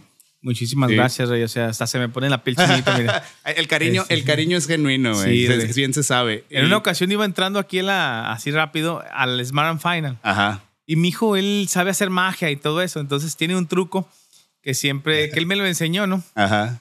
Y así cuando mis clientes que llegaban así medio serios y le- lo veía que les hacía, en lo que me esperaban, él, "Eh, ¿qué onda? Me deja hacerle un este, mire, que pongan mucha atención y que ahora que él le desaparecía el pañuelo. Entonces en una ocasión llegué al Smart and Final y la, la cajera estaba como muy renegando, Ajá, así como ajá. mal servicio y todo. Ya me tocó el carrito a mí y le digo, ¿qué onda? ¿Por qué tan serios? Están medio tensos. No, no se preocupen, me les voy a enseñar cómo desaparecer esto. ¿Creen que lo, puedo- lo puedo desaparecer? No, pues ahí empecé a hacer mi acto de ¿Era tu magia. hijo? Era yo. Ah, eras tú, o sea, eras yo tú. llegué ahí y este eran como las 7 de la mañana porque iba a surtir las barberías de aguas y Sí. sodas y todo Sí, eso. sí, sí. Ya. Si ustedes creen que puedo desaparecer este, este pañuelo, no, que sí, ahí va, y paz, y lo paz, y lo paz, y lo desaparezco, ¿no? Y ah, de todos, pues de estar tensos ahí, de estar así, oh, o sea, no manches, ¿cómo le hiciste? Que que hay que. No, pues, y ahora, y ahora que llego ahí con la señora, oiga, pues tengo mi esposo ahí, no me lo puede desaparecer y traerme otro, y ya me agarran de cura, pero, pero es eso, ¿no? O sea, Sí. en que las personas vean que se puede lograr ser buena persona, pues. Y todo es decisión, son decisiones. Se tienen que Sí, hacer el esfuerzo porque eh, tú podrías totalmente tomar la decisión de que, ah, esta persona anda de malas, yo también voy a hacer, yo también voy a, re- Siempre, voy, voy a reflejar la misma energía que ella me está como dando, ¿no? Pero está en uno cambiar esa energía, ¿no? Sí, o sea, llegan los clientes renegando por el tráfico, que llegan tarde a su cita, Sí. o que voy retrasado y vienen enojados. Tensos. Y para pelear siempre le he dicho a mi esposa y a mi hijo, o sea, siempre va a haber dos personas para pelear o Sí. discutir. Sí, Entonces, si hay una que, que no quiere discutir, o sea, me van a pegar, o sea, sí. discúlpame, o sea, me retrasé o discúlpame, este, ¿sabes qué? Tienes razón, o sea, la regué, eh, te pegué en el carro, o sea, discúlpame, sí, lo, lo logré. El otro día me pitaba un señor así todo enojado porque me había atravesado este, En el tráfico. En, el Ajá. tráfico me Ajá. metí y, y se me hizo fácil, ¿no? Y no, el señor como que iba de malas y me estaba piti pite. Y le digo, no, sí, discúlpeme, tiene muchísima razón. O sea, sí, le hice sí. así Y como con que con mis hijos. Y el señor era de que, ah, no, Sí, está bien, bien. totalmente. O sea, ¿sí Eh, me entiendes? Eso, eso no me acuerdo de dónde lo escuché, porque hubo un tiempo en que eh, me clavé mucho con, con la, la- la- la disciplina de, de meditar. Eh, lo sigo haciendo, pero hubo una época en que me metí como antes de, de- de entrar en esa práctica, era como Ajá. a ver qué, qué es lo que hace con mi mente, cuáles son los beneficios, qué es lo que, o sea, me, me, me puse a investigar machín, ¿no?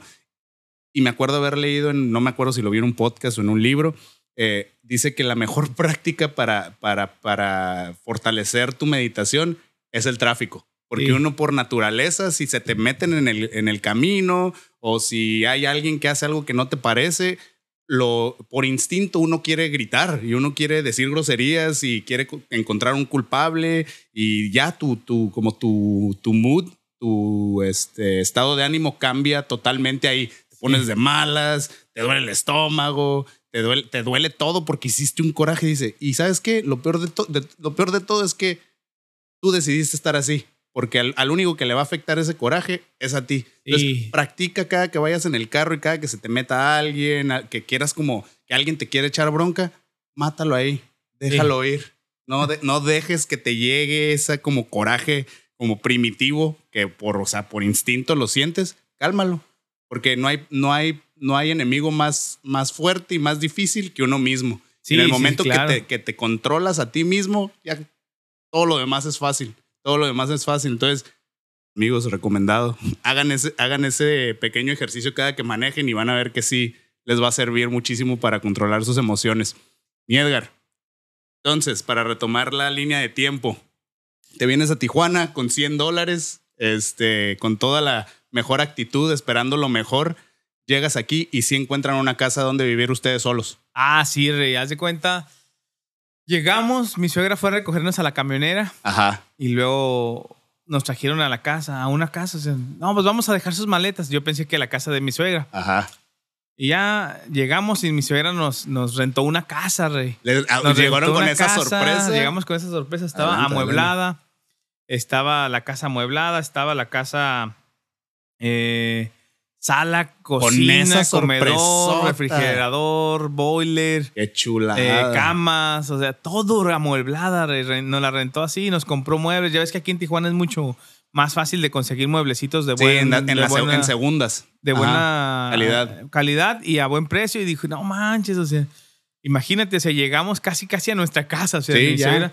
No manches, no, súper, súper bien. O sea, mi suegra, pues muy buen gusto, o sea, muy bien. Y, Entonces ya y me llegaron dijo, ustedes a ¿sabes qué? estabilidad. Les vamos a comprar, le- les renté esta casa por tres meses. Después de los tres meses, ustedes saben si se quedan en Tijuana o se regresan a Durango, ustedes saben. Y yo le dije a mi esposa, no, está bien. Y pues vienen, vienen encantados. Luego, luego mi esposa trabajaba en una compañía en Durango que es de Monterrey, Ujú. pero tiene varios, en muchas ciudades tienen este, eh, oficinas. Entonces mi esposa era encargada de la ciudad de Durango y le habló a su jefe, Ay, ¿qué onda? ¿Sabes que voy para Tijuana? Si hay algo de chamba, ¿no? Pues ándale, pues llegamos el domingo, le habló el domingo que se presentara el lunes. Ya. Y el lunes nos fuimos a su chamba de mi esposa. Entonces, mi esposa desde el primer día tuvo trabajo. Tuvo chamba. Y yo en, en- llevándola a los lugares, así nos íbamos en la calafia o en los taxis y, y- y llegábamos a los lugares y yo pre- preguntaba en las pe- peluquerías, ¿qué onda? O sea, este, ¿me ¿Hay pueden dar oportunidad? trabajo? ¿Qué hay chance? Y en una, aquí en las 5 y 10, me, me acuerdo que está ahí a- adentro de una placita, mi, mi cuñada me dijo, ahí tienen mucho trabajo ellos, dice, siempre tienen mucho trabajo. Ajá. Dije, no, pues yo ocupo chambear, o sea, tenía esa hambre. ¿sí Ajá, claro. Entonces llegué y trabajé ahí durante, me parece que dos meses y medio, tres meses.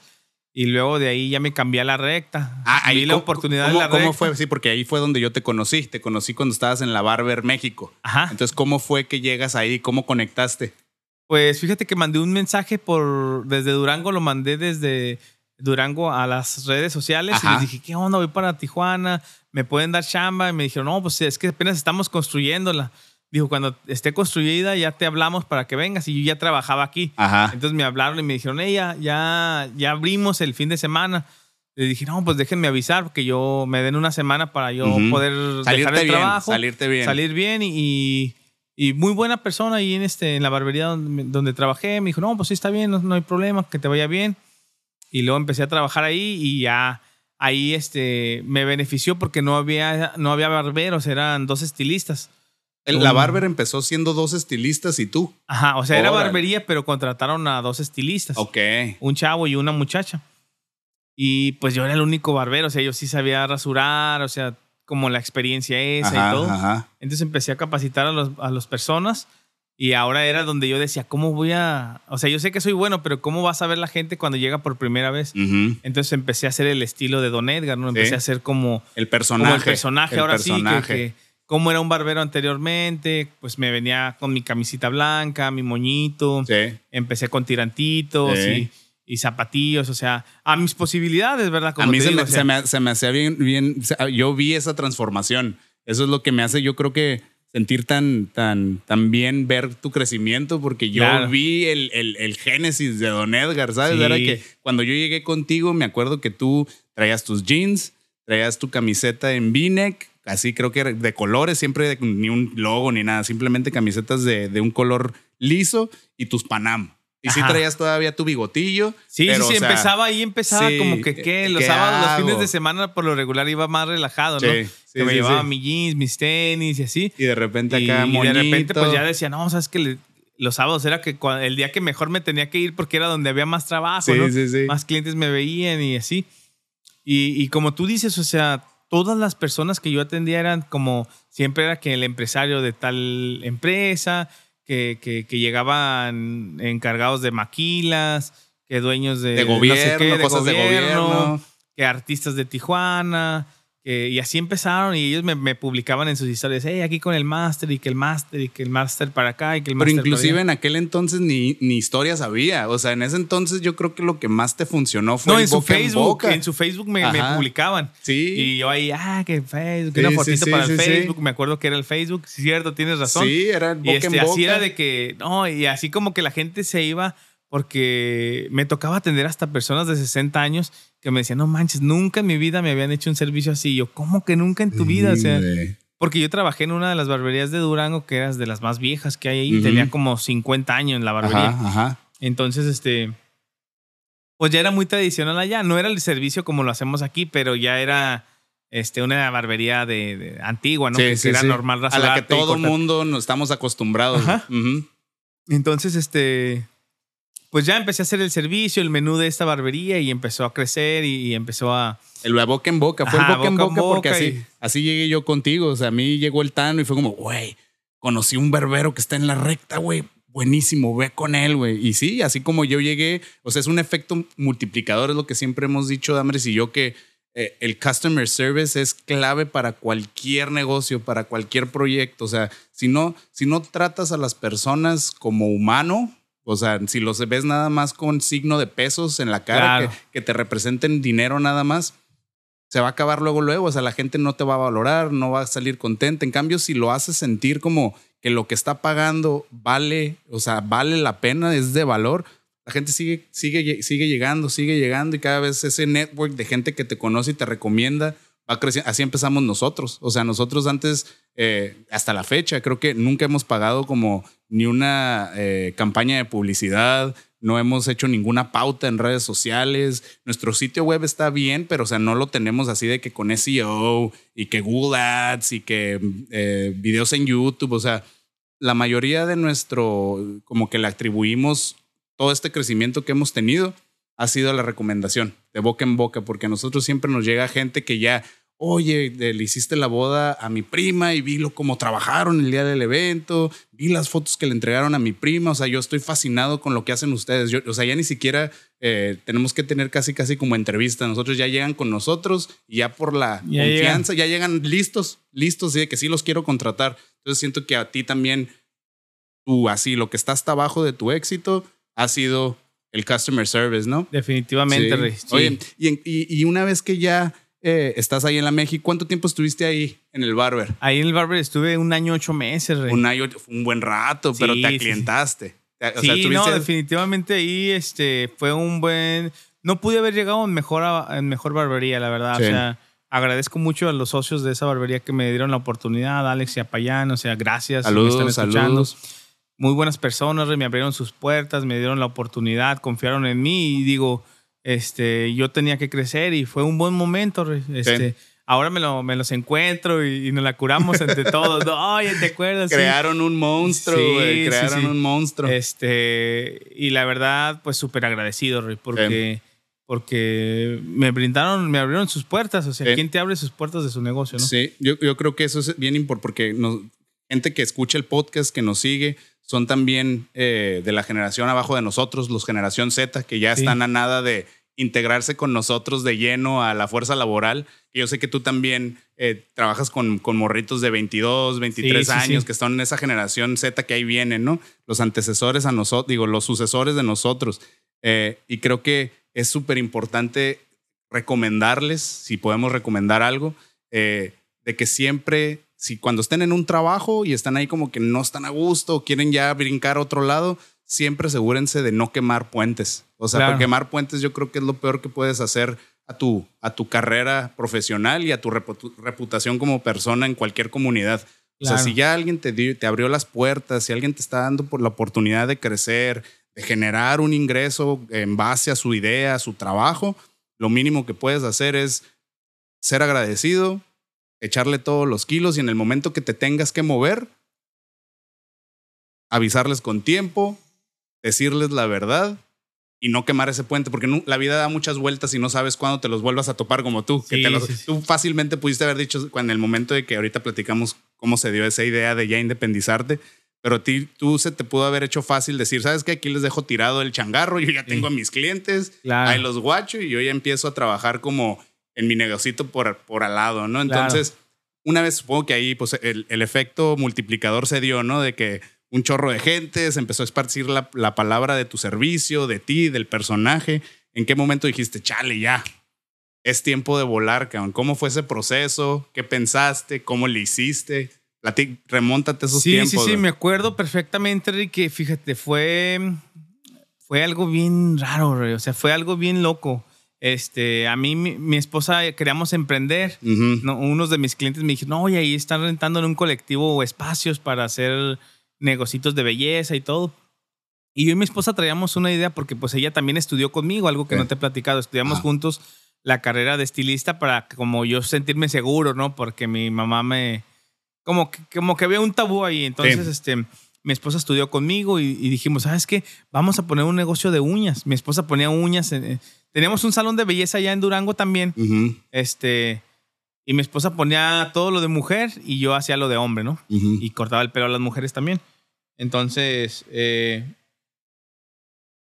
Traían esa espinita de emprender. Tenemos la espinita de emprender y dijimos, ¿sabes qué? Mi esposa la acababan de liquidar apenas hace un mes. Y teníamos ese ahorrito que le habían dado de su liquidación. Entonces dijimos, ¿sabes qué? pues vamos a ver los locales, no perdemos nada. Entonces fuimos ahí al Beauty Collective Lab, este, donde está ahorita la barbería de Don Edgar. Y le dijimos, oye, venimos porque mi esposa quiere poner un negocito de uñas. Nos platicaron que rentan espacios y todo. Ajá. Y ya me dijeron, no, pues sabes que ya se ocupó el de uñas, pero pues déjeme, le dije, le dejo la tarjetita para que nos marquen, a ver Ajá, si, ajá. si se llega a abrir otro espacio. Ya o no tenías sé cómo. tarjetitas de Don Edgar. Tenía ¿eh? tarjetitas de, de- Anteriormente no era Don Edgar, me decían el máster con la carita, ¿te Ah, acuerdas? sí, sí, el sí, máster. sí, sí. y- y luego le dejé la, la tarjetita y luego decía Barbería México y, y- y, este, mi teléfono y mi nombre y todo. Entonces la morra me habló y me dijo, oye, en la tarde, ¿no? Así, Ajá. Oye, fíjate que pues este ya no tenemos ya no tenemos espacios de uñas, pero estamos buscando un barbero, ¿cómo ves? y yo, ah, cañón, ¿cómo está el show? A ver, Ajá. vamos para que me cuentes. Y lo fui al otro día y me explicó, no, pues que este, nosotros tenemos ese espacecito, un rinconcito para que tenga un barbero, porque pues sabemos que se complementa con el, la- el salón de belleza, las uñas, el café, o sea, todo lo que tienen ahí, ya no nos faltaba un barbero. Ah, ok. Le dije, ah, no, pues es que yo, yo ahí donde estoy trabajando, la verdad que estoy súper a gusto. gusto. Te iba Me bien. súper bien. Tenías o tus sea, clientes. O ya, sea, o sea, no me preocupaba de nada, ¿no? Muy buena, muy buena ganancia, este, muy buena, muy buenos clientes, buenas propinas. Le dije, híjole, la verdad es que no, le digo. Y ya, le digo, no, no, no le entramos, déjame pensarlo, le digo, deja platicar con mi esposa. Entonces nos fuimos yo y mi esposa y le dije, oye, ¿por qué no ponemos una bar- barbería? En ese entonces se usaba mucho lo hipster y que Ajá, los chavos sí, querían sí. ir a una Las barbonas, Ajá. los bigotones. Y ahí en ese entonces, este, como el lugar estaba medio, era una, es una bodega vieja y está muy rústica Sí. y todo, pues yo estaba acostumbrado al glamour acá con mis clientes privados y todo. Y allá dije, no, pues yo no me puedo ir para allá porque pues mis clientes no me seguirían, o sea, Sí. está muy, muy Está muy, está muy punk. Sí, está muy punk. Dije, voy a mejor hacer un... Dije a mi esposa, ¿qué te parece si hacemos una barbería así como tipo este, hipster? Ajá. Y te quedas tú ahí y yo te ayudo a capacitar a los morros y hacemos un servicio acá medio loco y todo. Cada- que ellos se tú- la idea principal era tú no estar Sí, la idea era ahí, yo no estar ahí. Ok. Yo, pero yo sí apoyar a mi esposa, pues obviamente capacitar al personal y todo. Pero nada que ver con lo que hacíamos acá, sino que íbamos a salir a sacar un estilo para Otra morros, ¿no? cosa. Ujú. Ajá. Y ándale que les platico a mis, a mis, en ese entonces mis jefes. Y no, sí está bien, me parece bien y todo. Entonces ya, eso te, te estoy hablando que el lunes fuimos, el martes regresamos a platicar lo de la barbería, lo platicamos yo y mi esposa y el miércoles me habla la chava, ¿qué onda? ¿Se van a animar o no? Porque ya el, el Ya había- sábado es la inauguración y nosotros, pues es que no tenemos nada. o sea, le digo, pues... Y lo ya ahí platicando con mi esposa y luego, ¿qué onda? ¿Le entramos? ¿No le entramos? Y el jueves decidimos, no, le hablamos, ¿sabes qué?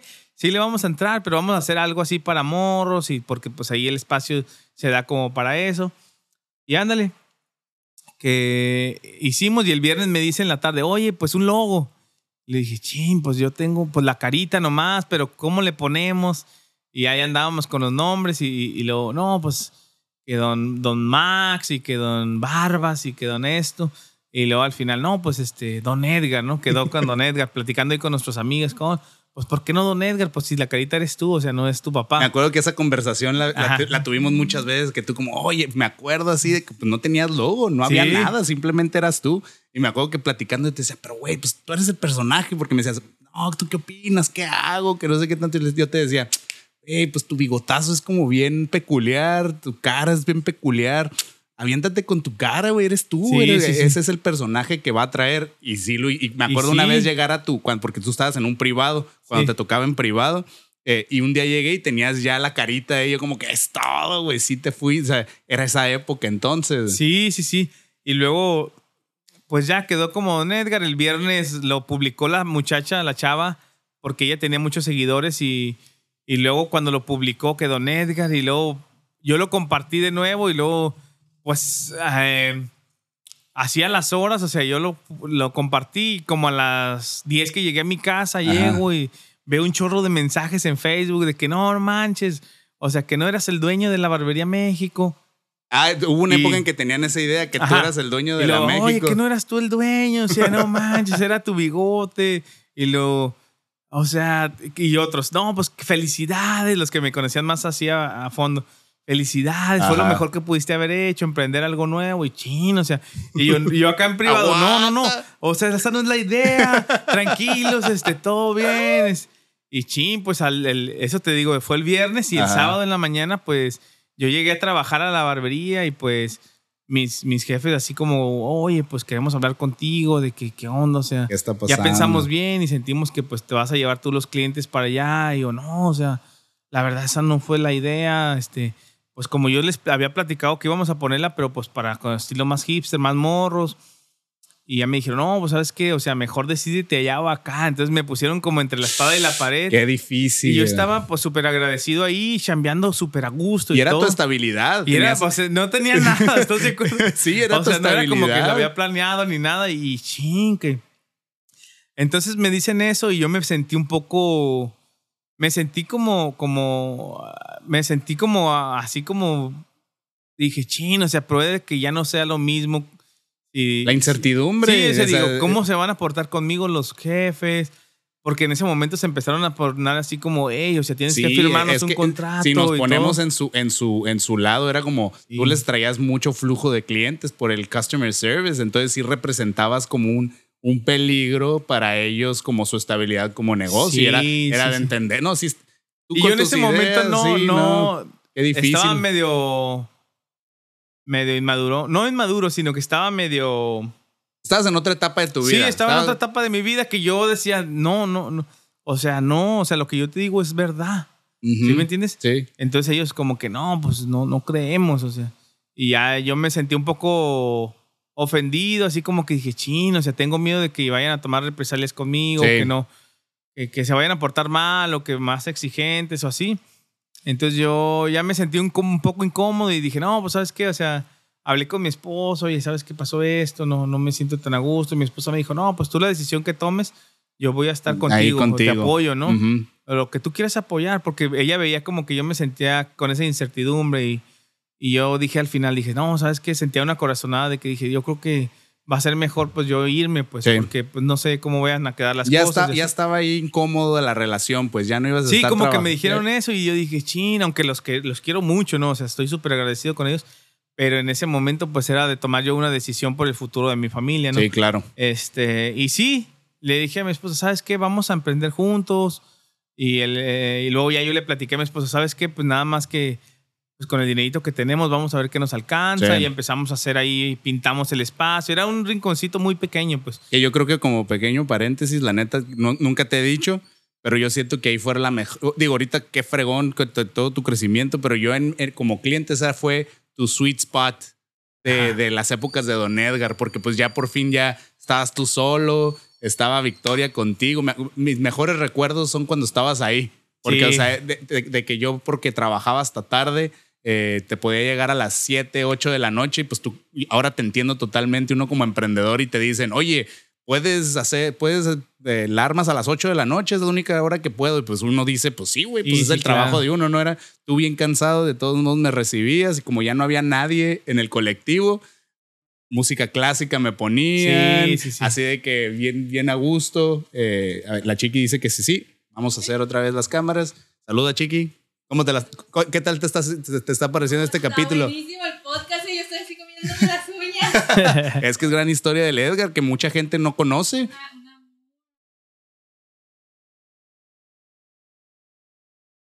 Mucha gente. Es-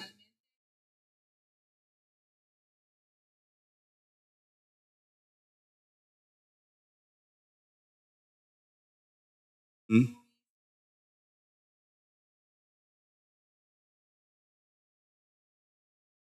De que sí se puede. Sí, por- y- Sí, y, y sí un- se es un tabú el tema de trabajar en pareja, porque por ejemplo, cuando ya lo he dicho en otros episodios, cuando yo decidí salirme de mi trabajo estable y decidí como emprender este negocio con Damaris, yo no recibí nada más que eh, no críticas, pero sí como ah, escenarios fatalistas, así de que, ay, güey, vas a trabajar con tu pareja, esa es la peor, la, la peor decisión que puedes hacer, es como se tienen que separar las cosas.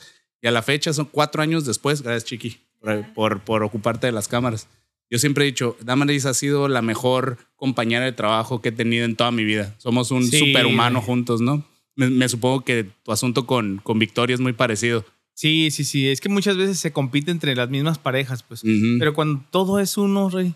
Simón. O sea, lo que yo logre es para mi esposa, mi esposa lo que ella logre es para nuestra casa.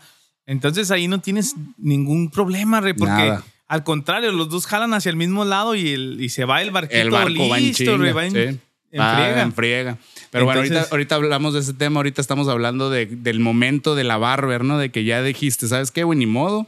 yo estoy viendo por mi familia, vamos a, te aventaste al, al vacío del emprendimiento, ¿no? Que no tienes, no tienes de otra más que ya, ya que te aventaste, lo platicábamos con una amiga, con nuestra querida amiga Cari, de que una vez que ya te avientas ya no tienes de otra. O sea, ya no es de nada de que, hoy no está muy difícil, voy a tirar la toalla, este, hoy no sabes que yo mejor me, me regreso a mi trabajo estable. No, ya te aventaste y no tienes de otra más que avanzarle, ¿no? Entonces, ¿cómo fueron esos primeros meses? Ahora sí ya libres, emprendiendo ya ustedes dos en el Beauty Collective. Pues fíjate, ya emprendimos y luego la- el primer día, ¿qué onda, Víctor? ¿Sabes qué? Este, pues hay que comprar lo que teníamos que comprar. Compramos de oportunidad, anduve por, anduve por toda la ciudad porque yo quería mantener un estilo clásico, lo que siempre había soñado de, de tener una barbería así clásica. Y algo que sea tradicional, sabemos que eso trasciende, ¿sí me explico? Entonces, le di toda la vuelta a la ciudad en el carro, pero bajándome a cada barbería. Oiga, ¿no conocen un, a alguien que venda una, barbe- una silla de barbero? O usted que tenga una recholada ahí en su bodega, algo. No, que no. Y así duramos todo el día, re, por toda la ciudad. Toda la ya ciudad. al último eran como las 8 de la noche, siete y media. Y vimos una barbería y dijimos, ¿sabes qué? Aquí. Me estacioné afuera, ya íbamos tan cansados que dijimos, ¿sabes qué? No creo que, que, que vayan a tener una. Pero vamos a pero ver. sin embargo me bajo a ver y A que me ver. bajo y que el señor dice, no, pues sí, de aquellas dos las tengo en venta. ¡A y yo, la ah, no manches. O sea, lo que yo quería, la silla como la quería, así vieja, este, oxidada y con dos, tres detalles. Y dije, no, pues cuánto, no, pues tanto, o sea, chin, o sea, creo que en ese entonces eran como 18 mil pesos ¿Por las dos? sillas. ah, por las dos, pero pues es una lana. Y decíamos, no manches, o sea, tenemos como, tenemos como ahorrado un ahorrito como de 26 mil pesos. Entonces era de que ching. De darle un bajón ya era de duro. que, ah. Y pues ¿sabes? hicimos nuestro espacio así muy austero. Un amigo, uno de mis clientes y amigo me dijo, ¿sabes qué? Este, yo tengo dos, puer- dos, dos espejos, dice, son puertas de un closet de mi papá que me las tiene ahí en la casa Arrumbadas. arrumbadas, este, que dijo que se las cuidara para cuando, cuando se quisiera mover. Y ahí las tengo, dice, si quieres te las presto. Y yo, neta, sí, no, sobres. Y luego en ese entonces se andaban usando como unos estilo, este, había visto una decoración como tipo de, de, de mecánico, esas cajas de mecánico que traen, este, como que son de metal y Sí. como combinaba con el estilo porque ahí había mucho acero, entonces Sí. dije, sí combina, como más industrial.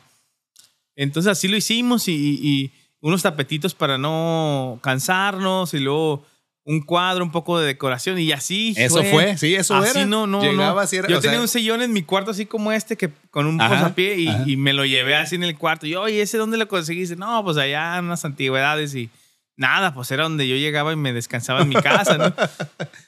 Y ya nos habíamos aventado, entonces ya no era regresarnos atrás. Entonces empezamos la primera semana, una semana después de que decoramos y pintamos y todo. Y ahora sí los clientes, oye, ¿qué, qué onda? ¿Que cuándo empiezas? Y todo chino, o sea, empezaba a recibir un chorro de llamadas, mensajes en el Facebook, oye, ¿que cuándo? Y que... Y yo, ay, Pero el, el, efect- el efecto de dar un buen customer service es ser un, la mejor persona que pueda ser. O sea, te buscan las oportunidades. Sí, sí, te sí. buscan, te buscan. Así de que, oye, necesito, ¿cuándo vas a empezar? O sea, ni siquiera le batallaste por conseguir la chamba. Lo difícil era tener como la capacidad de recibirlos, ¿no? Sí, sí, sí. Qué Y bendición. luego, El- el- cabe mencionar que aquí el Don Edgar acaba de tener a su segundo hijo y dice que ahorita ya casi no duerme. Entonces, te quiero agradecer bien, Machín, que aquí sigues, a pesar de que andas bien, bien cansado, como siempre, me supongo. no, no te preocupes. Pues se le quiere Así mucho vas a andar todo el rato Sí, ya me imagino. Me- ya me imagino. Y haz de cuenta que, que dije, no manches, o sea, ¿cómo le hacemos, no? Y, y le dije a mi esposa, ¿sabes qué? Voy a necesitar un asistente, o sea, necesito que me ayudes, ¿cómo ves? Este, fíjate que es que pues, me están llamando mucho y quién va a agendar las citas y quién va a recibir al cliente y todo. Y mi esposa, ¿cómo? O sea, ¿quieres que trabaje contigo? Y yo, sí, pues aquí, es que le digo, no hay mejor persona que, me, que entre ahorita conmigo, o sea, no tenemos para pagarle a una persona, o sea, y mejor que cuide pues la caja si no vas a hacer tú, ¿no? Sí. Entonces le dije a mi esposa, ¿cómo ves? No, pues sí. Este, ayudo, dice, yo te ayudo. O sea, pues estoy de ok, ¿no? Ok, entonces empezamos y, y la primera semana, el primer día se llenó de 10 de la, de la mañana que íbamos a abrir a 8 de la noche lleno. Ah, la Y luego me seguían, me seguían hablando, oye, que le digo, pues sabes que ya tengo lleno, pero si te quieres venir a las 9 de la mañana, no, pues Simón. Y luego otro, oye, que, que pues a las 8, O pues me- vente. me recibías a las luego- 8 de la noche a mí. y luego otro, pues es que sabes que más tarde lo que tengas, a la hora que sea, ya me urge, no manches. Y yo, pues a las 8 de la noche, ¿qué te pues No, sí. Y ya, ese de las 8 de la noche. Entonces teníamos desde las 8 de la mañana hasta las 9 de la noche íbamos a salir, ¿no? Y ya nos fuimos y le dije a mi esposa, nomás va a ser los primeros días porque pues llevo Es el nuevo, Sí, o sea, sí. llevo el, eh, rezagada la, la agenda. Ah, ok. Entonces mi esposa, pues así la primer, el primer día, no, pues sí. Luego nos habló otro, oye, que a las 9 vengo llegando de Mexicali, que mañana tengo que estar en un este, un evento, y que chin, pues vente. Pero pues traigo a, dos compas, pues No, vengan. tráetelos. No, ese día salimos como a la una de la mañana, o sea, hasta las 12 de la noche estuvimos chambeando ahí y dije, no manches, o sea, empezamos con una gran bendición, o sea, de ahí veíamos, El potencial. El potencial, El decíamos, potencial. no Salud, manches. Chequi. lamentablemente, pues sí, muchos clientes se vinieron conmigo de la otra barbería de mis clientes y era lo que me agüitaba, porque pues, claro. yo estaba muy agradecido con mis ex jefes de que, oye, no manches, o sea, me apoyaron y luego aparte que los clientes se vayan, pero yo nunca les dije, Ujú. ok, o sea, yo voy a respetar. Si ellos quieren venir conmigo, pues van a venir. O sea, yo no, nunca voy a hablarles a mis clientes de que se vengan ni Sí, nada. no, no, no. Entonces, en parte, yo creo que parte de eso de que fue que, que la bendición se derramó sobre de nosotros. Sí. Y el, y el siguiente día igual, y luego el siguiente día igual. Y así la primera semana y le decíamos, ah, no, Va a nomás la bajar, primera semana va a bajar, va a bajar. va a bajar. Y luego, no, pues la segunda semana igual, y el primer mes igual. Ay, hijo de la güey. Yo decía, no, pues sí, ando cansado, le decía. Pero pues, este, cansado, pero ese cansancio satisfactorio que dices, wow, o sea, esto ya es mío, o sea, les estoy dando postre a mis clientes, Sí. les estoy dando eh, la mejor atención, ahora sí lo que yo soñaba, estar Sí. así a la par con ellos y todo. Y la verdad tuvimos mucho apoyo de mucha gente de nosotros. Y, y luego, oye, ya como a los seis meses, pues sigue igual esto. Sí, no bajó. En Sí, esos no seis bajó, meses no bajó, Oye, o sea- pero fíjate cómo lo que estábamos platicando al principio, cómo cuando le, le, le, le empiezas a pegar desde abajo con proyectos chiquitos y te acostumbras y agarras esa disciplina y amor por el trabajo duro, una vez que ya te pega algo bueno, ya, ya traes las bases ahí, ya sabes trabajar duro, ya sabes que te vas a tener que desvelar, ya sabes que siempre vas a estar cansado, pero lo que, lo que platicábamos antes de empezar a grabar, cuando uno está bien cansado de, su de cosas por, por estar como corriendo su negocio, es ese cansancio que te deja dormir en paz en la noche, ¿no? Porque Sí. sabes que es como, lo, o sea, le eché ganas y es algo que estoy construyendo para mí, ¿no? Entonces me supongo que eso es, eso es una de las como motivaciones que a ti, que a ti te sigue como empujando a seguir adelante y a crecer eh, hasta el día de hoy, pero yo creo que te, me gustaría preguntarte de dónde nace como ese amor por el trabajo duro. ¿Fue tu familia? ¿Fue tener como haber empezado temprano? ¿O de dónde, dónde se te instala ese gusto por trabajar como, como yo siempre digo, como, como animal de, de, arreo? O sea, porque siempre estamos así, trabajando hacia enfrente. Necesitamos sentir que estamos jalando algo, si no, no estamos a gusto. ¿Dónde, dónde sí, lo mira, agarraste? siempre ah, mi mamá y mi papá ver, ver las bases de mi casa, o sea, lo- los valores que Sí. mi mamá y mi papá me dio de ganarte este, tu comida bien ganada y con un trabajo, este, buen, buen trabajo. Dices, pues, eh, eso era lo que me inspiraba siempre, ¿no? Y sobre todo mi familia que siempre, yo quería verlos con, con que no batallaran, ¿no? Que ellos Sí. este, siempre tuvieran para comer y co- comieran bien y, y, y, pues darme mi gustito, ¿no? Pues tener estar a gusto con mi familia, este, poder algún día tener un carrito, poder tener una casita donde, donde descansar, este, y, y poder pasar ese chip a mis hijos también, ¿no? Este, yo creo que esa ha sido la inspiración, o sea, el ver a mis padres cómo se ganaban el pan de cada día y que, que obviamente no se los regalaban, ¿no? O sea, obviamente tenían que ir a chambear, ir a... Y desde muy chico mi papá me enseñó que pues hay que trabajarle pues, Eh, no hay de para otra. ganar las cosas, o sea, no van a llegar por arte de magia, ¿no? Sí. O sea, no, no es nomás pedir, sino que al contrario, es buscar las oportunidades. Y ahora que ando aquí, pues las oportunidades van llegando conforme las, la- las ganas o como la hambre que traigas, ¿no? Sí. Este, yo me acuerdo mucho cuando yo era joven que le platico mucho a mi esposa de que donde yo crecí en mi casa de mi mamá, pues la calle era de terracería. Entonces yo siempre me gustaban mucho los tenis blancos y yo siempre salía con mis tenis y chin, o sea, tenía que llevarme una toallita para darle una repasadita allá en, en, en cuanto agarrara el camión, ¿no? Y era ¿Ya como, escuchaste, chiqui? Igual que tú. como eso como que me daba de que decía yo, no, es que si tuviera un carrito, o sea, para salir de aquí a la calle pavimentada, no me ensuciaría Sí, mis zapatos.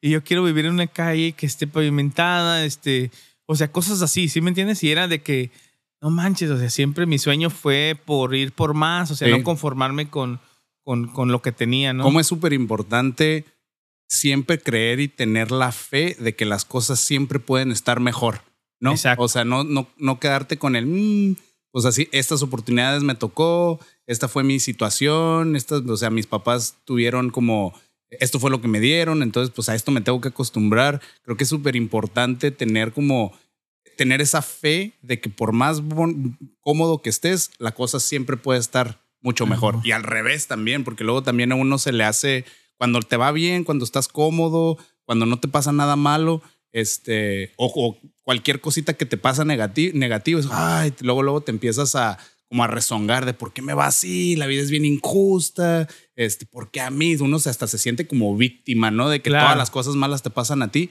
pero también tienes que pensar que la cosa siempre puede estar, muy, así como puede estar muchísimo mejor, puede estar muchísimo peor de la situación en la que estás. Entonces es, import- es yo creo que ahí cae la importancia del agradecimiento, no importa qué estés viviendo, tanto lo bueno como lo malo, ¿no? Eh, y ahí eh, me gustaría como, ya que nos estás platicando eso, a mí me, me, me, llega- me llena de orgullo poder como tener esta conversación contigo, como para compartir esta historia, porque en estas épocas de como de información y de, de Instagram y de todo bonito y los filtros y este que te muestran siempre como lo que en teoría es el, el, éxito, eh, pero mucha gente no, no- o sea, como que ya está- en estas épocas están acostumbrados a que de la noche a la mañana te puedes ser como exitoso y famoso, ¿no? Y eso es lo que cuentan las redes sociales.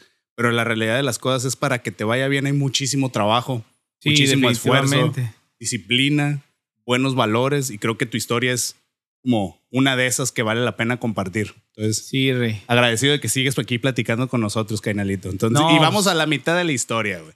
Vamos a la mitad de la historia. A mí me, eh, me gusta mucho este formato de, de podcast porque pues podemos explayarnos, porque en una historia no se- es, en una historia de así de como de compleja y de tantos años no, es difícil como contarla en una historia de 15 segundos en Instagram, Sí, ¿no? no, Rey. Entonces, estoy bien agradecido que estás ahorita aquí compartiéndonos eh, todo lo que has pasado, hasta el día de hoy. Entonces, ahorita vamos en que estabas en la barber y siguió creciendo.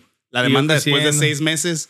Siguió No bajó, creciendo. güey. No y ahí bajó. fue donde empezamos a, uno de mis amigos eh, y ahorita de mis compañeros de, de, de la barbería está. Él también puso su barbería, Pablito. ¿Te acuerdas de Pablito el Barbón? Español. El El español. españolete. Este. A los seis meses él tenía su espacio y lo dejó. Y me dijo, ¿qué onda? Pues sabes que quiero eh, empezar contigo. Y luego yo le digo, yo creo que caíste en muy buen momento porque Ya no me la ya no puedo yo todo con, yo solo con todo. Entonces, este, era de que yo cortaba en un lado y luego le hacía a mi esposa el champú al cliente y me lo preparaba para rasurarlo mientras le cortaba al del otro lado. Entonces ya necesitaba manos que me ayudaran y llegó Pablito y pues complementamos, ¿no? Entonces Pablito pues también tiene muchos, muchísimo más trabajo y al poco tiempo, a los tres meses, luego lo llegó Alan y luego ayudó súper bien, el Alancito se llegó con todo y luego Paul, ¿te acuerdas? Paul. Y luego Paul, y así nos fuimos creciendo. Y empezamos en un espacio muy pequeño donde éramos dos sillas, ahorita ya somos siete sillas Ahí en el Beauty Es- Collective. en el Beauty Collective. Y entonces, ahorita por la pandemia, pues estamos una silla sí, una silla no por, por Sí. todo el tema. Pero, pero digo, o sea, Dios ha sido bueno con nosotros. Este, siempre tratamos de darle un mejor servicio a nuestros clientes y, y- y- y ponemos nuestro corazón, así como te veo a ti motivado siempre que estás este, dando la milla extra, porque, porque las cosas suceden, las cosas buenas suceden cuando damos algo más del 100%. ¿sí Sí. me explico? O sea, que damos ese, ese, eh, ese que ya no puedo más, pero, Pero sí lo, se lo- puede. lo tengo que hacer. ¿sí En, en este Lo tipo a- de situaciones uno se da cuenta de las capacidades humanas, que, o sea, que podemos más de lo que nos cuentan. Hay veces que ya sientes que vas a tirar la toalla, pero quién sabe de dónde sale esa fuerza adicional para terminar una meta que, tenía, que ni te pasaba por aquí que podía ser como posible, ¿no? Sí, sí. en la sí. vida, se, creo que la vida se, se, se, se, se basa en ese tipo de, de experiencias, de que siempre es como que te vas encontrando cosas que neta crees que no vas a poder hacerlo y cuando lo intentas y le echas todas las ganas, funciona. Y en este caso ya, sabes, en el Beauty Collective, siete sillas, siempre trabajando la extramilla. ¿En qué momento dices, sabes qué? Creo que es una buena idea sacar una segunda sucursal. ¿Que qué fue? La de la Cacho. La de la Cacho, sí. Ok, ya, Y ahora va luego por- después de ahí, este, a los dos años, fíjate, a los Dos dos, años, de haber emprendido, eh, decidimos, sentíamos que teníamos muchísimos clientes y que, que ya necesitábamos crecer, pero ya no queríamos crecer en un mismo lugar, sino que pues la marca llevarla a otro nivel. Entonces fue cuando dijimos, ¿sabes qué? Vamos a abrir otra sucursal. Sí. No tan lejos, o sea, mucha gente me, me criticó, oye, ¿cómo aquí en la Cacho? O sea, si están pegadas las colonias. Yo lo veía necesario porque venía mucha gente de la Cacho, o sea, estamos ahí a un kilómetro, un kilómetro y medio de, de Beauty Collective a la Cacho, o sea, literalmente están pegadas, pues. Diez minutos. 10 minutos exactamente, es lo que hago así con tráfico. Ujú. Y digo, ¿qué onda? Vamos a apostarle porque yo quería, en Beauty Collective era como un conjunto donde yo no podía expresar mi marca como debería de ser, como a mí, a mí me gustaba porque tenía que cuidar el concepto por todo como era ahí, pues. Sí. Entonces ya abrimos la segunda sucursal y ahí dijimos, ¿sabes qué? Vamos a apostarle todo. Tenías el canvas Era un así en blanco. Canvas Sí, en sí, blanco, sí, o lo sea, que era tú de que querías. Va a ser lo que siempre soñamos, una fachada londinesa así como estilo europeo muy padre y este, o sea, los interiores y todo eso. Era lo que queríamos ver nosotros, ¿no? Algo, algo Pudiste padre. crear el mundo de Edgar ahí, ahora sí. Ajá, y era ya, ya era Edgar, pues Sí. ahora sí Don Edgar iba a ser su marca y todo. Pues haz de cuenta que metimos todo al asador y metimos personas ahí nuevas y llevamos de- del otro barbería para allá y no manches, o sea, un súper éxito desde las primeras semanas empezamos a ver que la gente venía. ¿Cuánto tardaste en decir, arre, nos aventamos la segunda sucursal hasta que ya empezaste a operar? Porque le me acuerdo que le metiste construcción. O sea, Sí, de que sí, sí, te sí. lo entrega. Era Nos una llevamos casa, como dos meses dos meses de que le construcción, sí. metiste y sí metiste toda la carne al asador. O sea, fueron no, o sea, ahorros. todo el ahorro así de que habíamos soñado. Era una, es, es como tú dices, o sea, ves algún proyecto inalcanzable y esa barbería era de que no manches, o sea, van a ser mi, mi, mi, mi, idea. ¿sí Sí, me sí, sí, sí. Va a ser este, como yo me la plasmaba, como me la imaginaba, como yo soñé en aquella vez, ahí va a estar. Y sí, rey, o sea, metimos toda la carne al asador, estuvo preparada en dos meses y la inauguración y la gente, los clientes y todos, wow, o sea, no manches, qué padre, súper agradecidos, más privacidad, este, eh, nuestra musiquita como nosotros siempre hemos querido Sí, sí, sí. eh, cuidamos cada detalle y así. Y que a los meses también, Desde el principio, también. desde o el sea, principio. los clientes iban, me gusta más esta, tiene estacionamiento propio. Sí, sí, sí, sí. Eh, no, me, me encanta, este, gracias, don Edgar. Y la gente la veía, nos recomendaban más, seguían viniendo gente de Estados Unidos. Este, y yo digo, o sea, estamos a un nivel americano, pues, Sí, o sea, estamos totalmente, como, totalmente. como- muchísima gente viene de Estados Unidos a consumir nuestro producto, Hay ¿no? mucha Entonces, calidad en tu, en tu negocio. Este, dijimos, ¿sabes qué? Vamos a meterle esa calidad y vamos a meterle todo. O sea, vamos a, a ponernos la camiseta de Don Edgar, empezamos a capacitar personas y a, y a pasarles el ADN, eh, inyectarles ese Sí, ADN sí, que, sí, que- sí. que hemos traído siempre. Y, y yo creo que las personas que han estado poniendo, están llegando, o sea, siempre llegamos, y, eh, vemos las personas, su corazón que está dispuesto a innovar, a crecer, a, a, a- a siempre querer más y los chavos... Sí, híjole, así, o sea, así- ha sido semillero de, nue- de la nueva generación de barberos, ¿verdad? O sea, Sí. sí, yo sí he visto la transformación de la gente que llega a ti y, y mi, y mi cuñado es uno de ellos, ¿no? Así de que tú les, les enseñas toda la filosofía, se la transmites y la gente cambia, los morros cambian al rato bien peinaditos, con Sí, su sí, corte sí. bien finito, con su equipo de calidad, te hacen, la, te hacen conversación, o sea, tú ya, tú, eh, como tu, tu proceso, tu experiencia ya existe, aunque tú no estés. Que, me, Exacto, sí. que me acuerdo que era lo que te, yo te decía cuando, porque ahí fue yo como cliente, cuando, cuando abriste la segunda sucursal, ahí es donde tú ya estabas como hasta el queque de trabajo, porque era, era, porque tú todavía eh, cortabas el pelo, ¿no? O sea, Claro. cortabas el pelo todo el día, tú te llenabas la agenda y me acuerdo que yo te decía, güey, mucho trabajo, tú ya eres la imagen, o sea, tú ya ve a conocer gente, tú ya ve a eventos, tú ya ve a capacitarte. Y deja que ellos corten el cabello. Y me Sí, acuerdo sí, que no sí. te costó trabajo y o te ha costado el olvídate. trabajo soltar, ¿no? Me, me ha costado muchísimo, Rey, porque obviamente el cliente siempre quiere conmigo, ¿no? O sea, mis clientes de, que me han seguido todo el tiempo aquí en Tijuana, o sea, siempre, hey, quiero que tú me atiendas, hey, quiero que tú me atiendas, pero ahora ya estoy a cargo de otras cosas, como tú dices, o sea, ahora tengo que ver números, ahora tengo que ver publicidad, ahora tengo que ver este... eh, socializar también, o sea, conectar con personas para que más personas nos conozcan, eh, hacer este tipo de cosas. Estas invitaciones son valiosas porque pues más personas Este nos empiezan a conocer. O Sí. sea, te agradezco mucho la invitación, Rey. Gracias por estar aquí. Me siento en casa, o sea. Estás en tu casa, me- carnalito, mi ya sabes. O sea, tu tío Aarón, Ah, o este. O sea, toda tu familia está involucrada, o sea, nuestras familias. Ya y se digo, conocen ahí. No manches, la neta, este... Breve. Chiqui, las, las cámaras. Chiqui, producción. no, sí, o sea, eh, ahí es donde, donde yo, yo vi como la oportunidad de que tú ya tenías que soltar un poco de como el, el corte de cabello y ya para tú ocuparte de otras cosas. Ahorita en qué punto estás? Porque ahorita ya yéndonos bien hacia enfrente, ahorita ya tienes cuatro sucursales, cinco. Cinco sucursales. Cinco Ya estamos sucursales. cinco sucursales, cuatro aquí en Tijuana y una en Durango. me, me- me aventé a, a irme a mi, a mi ciudad este, natal, que pues, me vio nacer. Pues Entonces, regresaste como Mesías, papá. no, llegué con toda la, Mesías. la actitud y, y- ¿Eh? y hemos tenido también muy buena respuesta ya en nuestro, en nuestro Durango y, y la verdad digo, wow, o sea, cada una de las sucursales en su tiempo ha sido un, un sueño, Rey. Y un reto. Y un reto. Un ¿cómo reto no? que Un pensabas reto. que no lo ibas a lograr. O sea, se ve imposible, ¿sí me explico? Sí.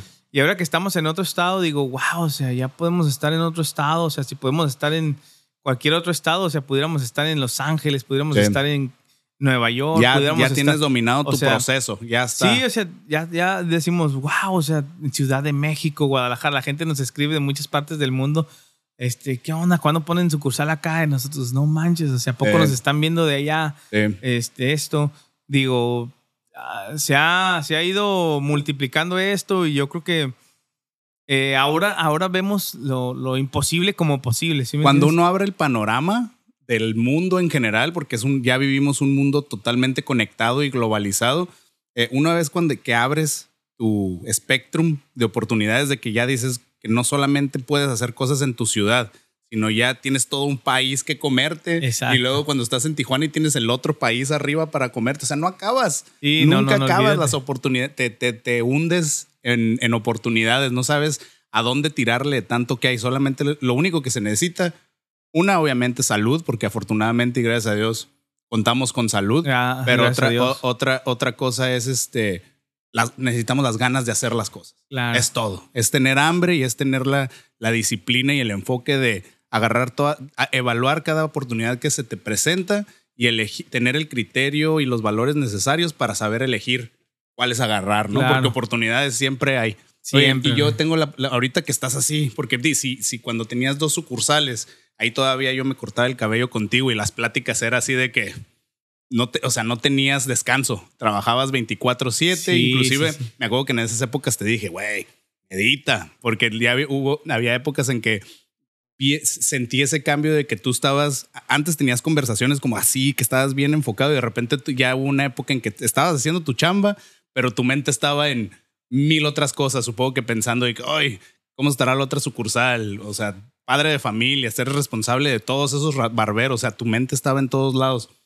Ahorita ya con cinco sucursales, ¿cómo es tu proceso? ¿Cómo te, cómo te mantienes como, eh, aparte de con tu religión, eh, cómo, cómo mantienes el balance, cómo te mantienes cuerdo, cuáles son como tus rutinas de todos los días? Yo sé que le pregunté lo mismo a un amigo que es perforador, al querido Rubén, que él también, al, al igual que tú, es una persona que le ha ido súper bien aquí en Tijuana, está repleto de trabajo. Le dije, oye, güey, después de tantos años que llevas, ya él ya también lleva muchísimos años de experiencia. Le digo, "Co- ya con tanta experiencia, este, ya descubriste cómo, cómo mantener un balance, servirle a tanta gente. Y me dice, la neta todavía no. Como que estoy en prueba y error después de tantos años. ¿Tú cómo te sientes en este punto y cómo le haces? Pues fíjate que nosotros este, hemos visto que el hacer equipos eh, y deslindar tus responsabilidades ha cambiado mucho a tener líderes en cada sucursal donde te den como la retroalimentación de lo que está pasando en cada una de las áreas, gente de confianza, ¿no? Y luego ya, obviamente no trabajar tanto, ya no trabajo tanto, trabajo dos, tres días a la semana, este, le dedico tiempo a mi familia porque es bien importante, tengo un hijo adolescente, Rey, que ahorita está entrando en la adolescencia y que pues él necesita atención, necesita este, Guía. Guía, ¿sí me entiendes? Para que no se nos vaya a, Descarrilar. a descarrilar, estar ahí con él y un bebé Rey, de, de 11 meses. Felicidades, Eh, felicidades. Pues estoy ahí aprendiendo, enseñándolo a gatear, de repente enseñándolo a comer, de repente este, creciendo y, y, y capuchi y esto y lo otro. Entonces estoy así como eh, necesito tiempo para ellos y también necesito ir a viajar a Durango para ver cómo están, el buen pretexto para ir a ver a mi mamá eh, y, a, a mis hermanos y digo, wow, pero me doy el tiempo. Ahorita ya lo que veo es que deslindando responsabilidades ya se encargan ellos de las cosas que son la producción, ¿no? Y, yo me encargo más como en- en relaciones públicas, me encargo más, este... Mantener las, las, las sucursales llenas, pues. sí, sí, Ujú. me encargo de la publicidad, ¿sí me explico? La, la publicidad ha sido básica de, de nuestros videos, generar videos, generar contenido. Justo es lo que te iba Aquí lo tenía anotado. Los videos de Don Edgar, tus videos son buenísimos. que Son Sí, sí, sí. buenísimos. Eras, fuiste uno de los pocos... Y me acuerdo que esta conversación también la tuvimos. Así que yo te decía, "Ey, haz videos. O sea, la gente tiene que ver. Este, eres todo un personaje, tu bigotazo. O sea, eres una persona con un look muy peculiar, ¿no? Entonces necesitas estar allá afuera. Y cuando vi que lo empezaste a hacer con regularidad, dije, puta, este güey va a explotar. O sea, ya lo está haciendo. Entonces, has notado, o sea, el Sí, cambio sí, en- o sea, el hecho de hacer videos también nos ha hecho una marca humana, ¿no? Sí. O sea, porque mostramos nuestro lado, eh, cómo hacemos las cosas, lo que platicábamos hace ratito, o sea, este, lo que la gente quiere ver es de que cómo haces las cosas detrás de cámaras, qué es lo que haces, a dónde vas, abrimos sucursal en Durango, cómo nos fue, qué andamos haciendo. Y este, y la misma gente pues te va apoyando, pues. Hey, te va recomendando de aquí de Tijuana, abrieron una sucursal de Don Edgar, allá en Durango, deberían de ir a sus familiares, amigos. Y en realidad, pues es una cadenita que se va haciendo más grande y, y- y me siento muy querido, fíjate, me Sí. siento como si fuera de aquí de Tijuana, o sea, desde que me, me recibió la gente y luego voy por las calles y de repente hay alguien que siempre me, me conoce por ahí o nos ha visto, oiga, usted es el de los videos, el barbero, y sí, yo soy, y, y no hay este... eh, como- o sea, me gusta ser amigos, imagínate, o sea, Cuando se, Más es, es lo que decir, cuando se combina el, el- el alcance que puedes tener en el mundo real con lo digital, explota, Olvídate, sí. explota. Así nos pasó a nosotros también. O sea, nosotros, nuestro primer enfoque fue dejar una buena impresión en el mundo real. O sea, con el servicio que dábamos, con cualquier persona con la que interactuábamos en el, en el día de la boda, con la familia. O sea, nosotros de verdad le, le echábamos ganas por dar una muy buena impresión en el mundo real.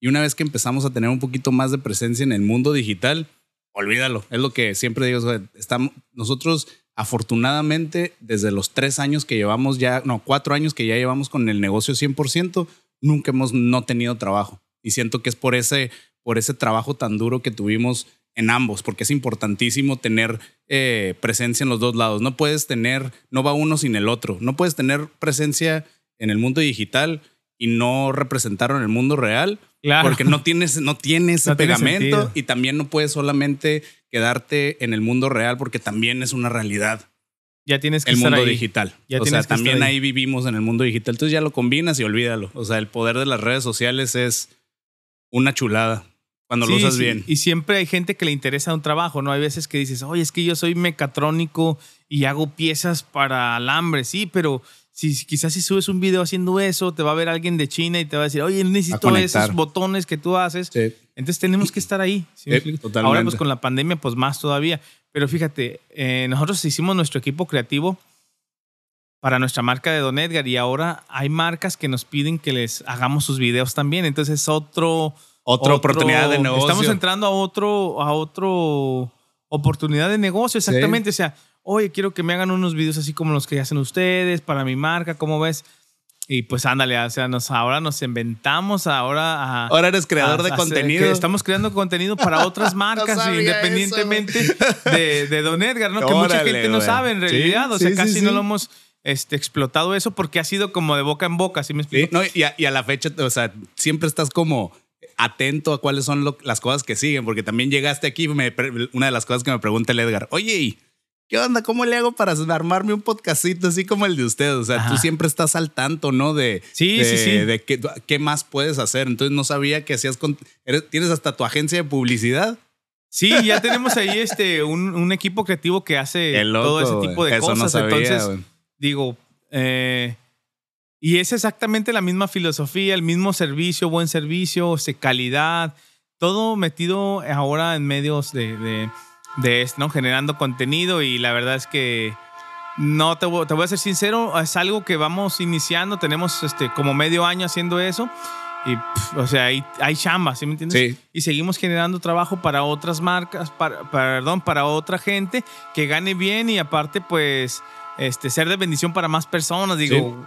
Eh, no, pero creo que tienes tú, tú tienes algo que yo detecto que tienes mucho a tu favor, una habilidad que tienes y que mucha gente no tiene, es ese uh, como la manera en que abordas algo que no conoces. O sea, la gente normalmente ve algo que no conoce, como digamos en este caso, creación de contenidos, como, ay, no, yo no sé hacerlo, me da pena, o qué vergüenza, o qué, como qué flojera tener que meter mis patitas en algo que ni tengo idea, pero es dar ese paso es el primer paso para aprender a hacerlo. O sea, tener la humildad necesaria de decir, no sé lo que estoy haciendo, pero voy a poner atención para aprender. Claro. Y acuérdate, por ejemplo, yo que trabajé en los periódicos, había, este era un periódico, una estación de radio y era un, un canal de televisión. O sea, básicamente es lo mismo, pues, ¿sí me entiendes? eso. Entonces, yo he estado involucrado en todo, no sé exactamente cada área, pero sé lo que hace cada departamento y sé cómo convive y digo, no lo hago yo, lo hacen personas expertas, pero por medio de una dirección mía, ¿no? Sí. Entonces digo,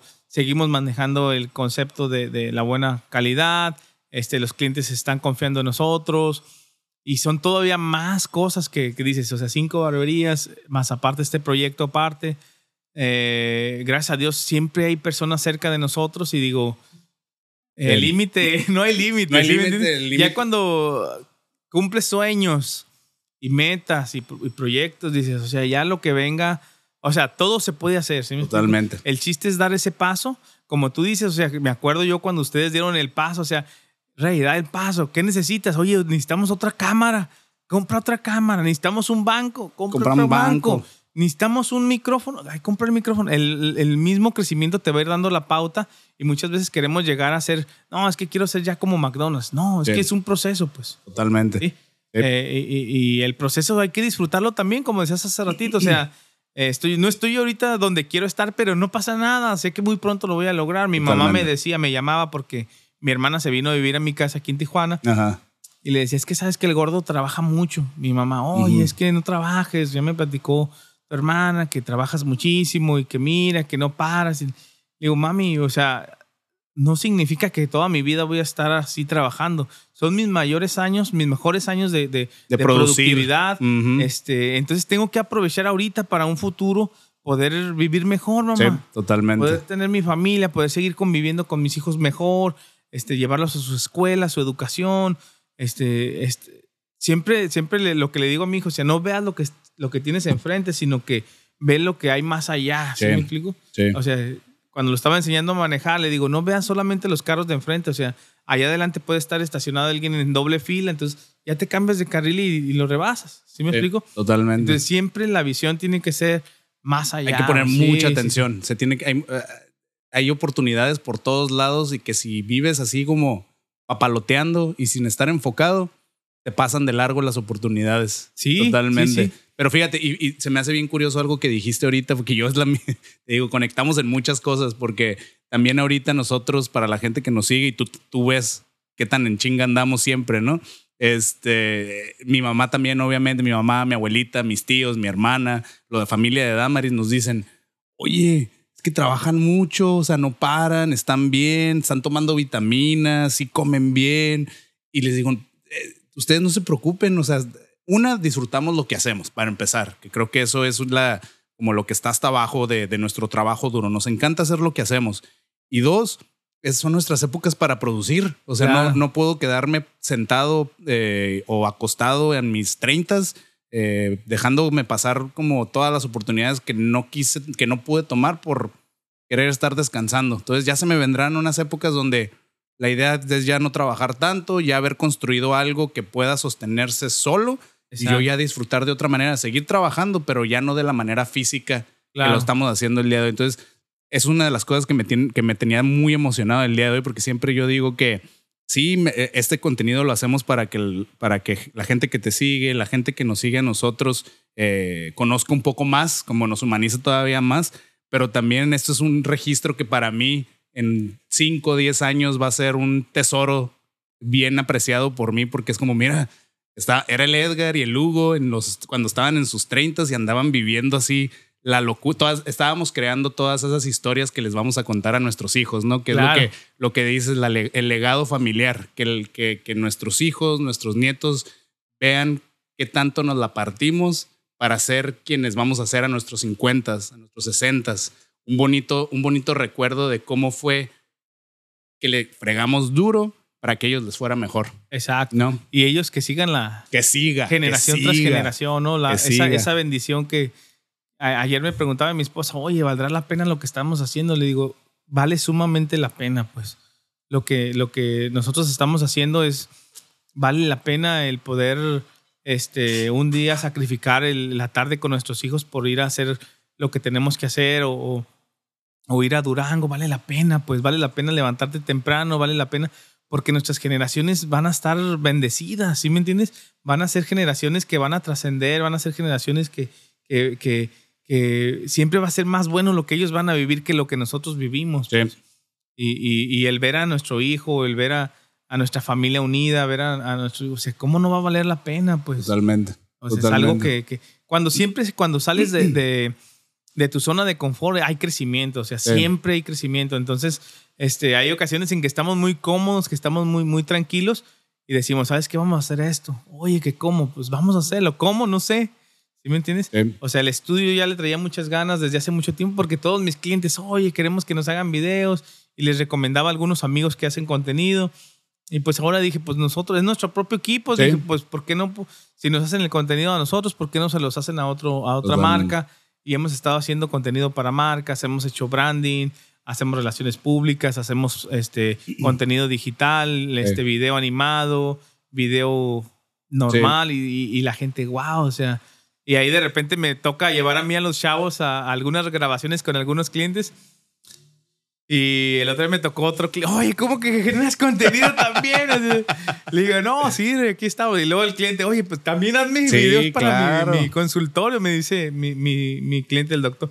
Le digo, claro que sí, o sea, Es- es- avísame cualquier cosa que Eh, tengamos que hacer y Eh, todo. eh, Eso es algo que decimos mucho Damaris y yo eh, de cuando nos preguntan cómo le hemos hecho para crecer y el secreto para que te vaya bien al emprender. Y le digo, le digo a Damaris, creo que en esencia lo que hacemos es cumplir con nuestra palabra, o sea, en verdad hacer lo que prometemos que vamos a hacer, Ajá. ser súper lo más honestos posible con nuestro speech, con nuestra habla, o sea, se- tratar de siempre decir la verdad, no fallar y trabajar duro. Y siempre se regresa. O sea, e- esa es la base de, de- de- de- de cualquier, yo digo que emprendimiento que neta tiene como bases sólidas eh, para seguir creciendo. Mientras hagas eso, la gente te va a seguir eh, buscando, te van a seguir cayendo oportunidades. Y mientras sigas respetando esas, como esas bases de valores, no te tienes que preocupar de nada. Todo va a Oye, y no es creciendo. algo imposible, ¿no? O sea, No, que digas, tampoco. levantarme temprano, o sea, para ir a poner el cafecito, o sea, desayunar, para Sí. cuidar mi salud, o sea, este, ir a las tiendas a comprar lo que tengo que comprar para las 10 de la mañana que abro mi negocio, ya esté listo todo. Eh, estar con el equipo motivándolo, de repente escuchar también al equipo, porque también es algo básico, como te decía hace ratito, mañana es nuestro día de verano de, nuestras barberías, vamos a cerrar un día y vamos a pasar un tiempo de calidad con todo nuestro equipo y- y algo que no sucedía anteriormente en nuestros trabajos, yo también nunca hubo algo así como que, que me hicieran dieran- eso por me ti. hicieran eso por Ujú. mí, entonces digo, o sea, somos humanos, sabemos que también no todo es trabajo, ¿sabes? O Ujú. sea, no todo es eh, pa, pa, trabajar, trabajar duro, duro, sino siempre el estar en contacto con las personas, o sea, que, que queremos mucho a nuestro equipo, ¿sí me explico? O sea, Sí. ganamos todos estando Sí. bien. Sí. Entonces, pues, ¿qué te puedo no, decir? totalmente. Tienes que, tienes que pedirle, si vas a pedirle tanto rendimiento a tu cuerpo y a tu mente, lo tienes que, le tienes que dar también mantenimiento. La máquina, tanto la máquina mental como la máquina del cuerpo, si no le das mantenimiento, te va a fallar. Y eso es súper importante, estar bien espiritualmente, que eso es como lo que tanto le decía a mi, a mi querida amiga Cari Ruelas, que es que el, el capítulo que grabamos antes del tuyo, y a ustedes en la mañana, a mí me emociona mucho conocer a gente como ustedes, porque siento que se está como, este es como el, el génesis de toda la generación de nuevos líderes que van a, que van a ser los que van a llevar la batuta los siguientes 10 años. Eh, y gente, y que haya, que exista gente como tú, que exista gente como Cari y muchísimos otros amigos aquí en Tijuana, por lo menos aquí en Tijuana, me emociona el, eh, como el futuro, como de la nueva generación, eh, la generación Z, siendo liderados por gente como ustedes, por gente como nosotros, que de verdad traemos ganas de hacer las cosas diferentes, ¿no? Claro. De, que, de que ya el hacer negocios o en el siglo XXI no es solamente preocuparte por la ganancia, sino tienes que preocuparte por la comunidad en sí, de respetar que- a todos. ¿Qué estoy dando, no? ¿Qué estoy, qué estoy siendo Estoy de beneficio ahí para, para mi comunidad, para mi gente? Y transformar personas, pues. O sea, Sí. yo sé que lo podemos lograr entre todos, pues. Sí, no, no- totalmente. No, es fácil, obviamente, porque pues siempre estamos, estamos cambiando chips, pues, a las Sí. personas. Estamos innovando, inyectando vacunas nuevas, pues. Entonces, Totalmente. es este hacer esos cambios Sí. y son bien ligeritos, pues, Sí. son unos cambios fáciles de hacer, no, no es algo imposible, ¿no? Sí. Entonces, Yo tengo ahora dos preguntas que ya nos van a estar llevando al final de nuestra conversación, que llevamos dos horas. ¿Las has sentido? no he ¿Las has sentido sentido? tanto. ¿eh?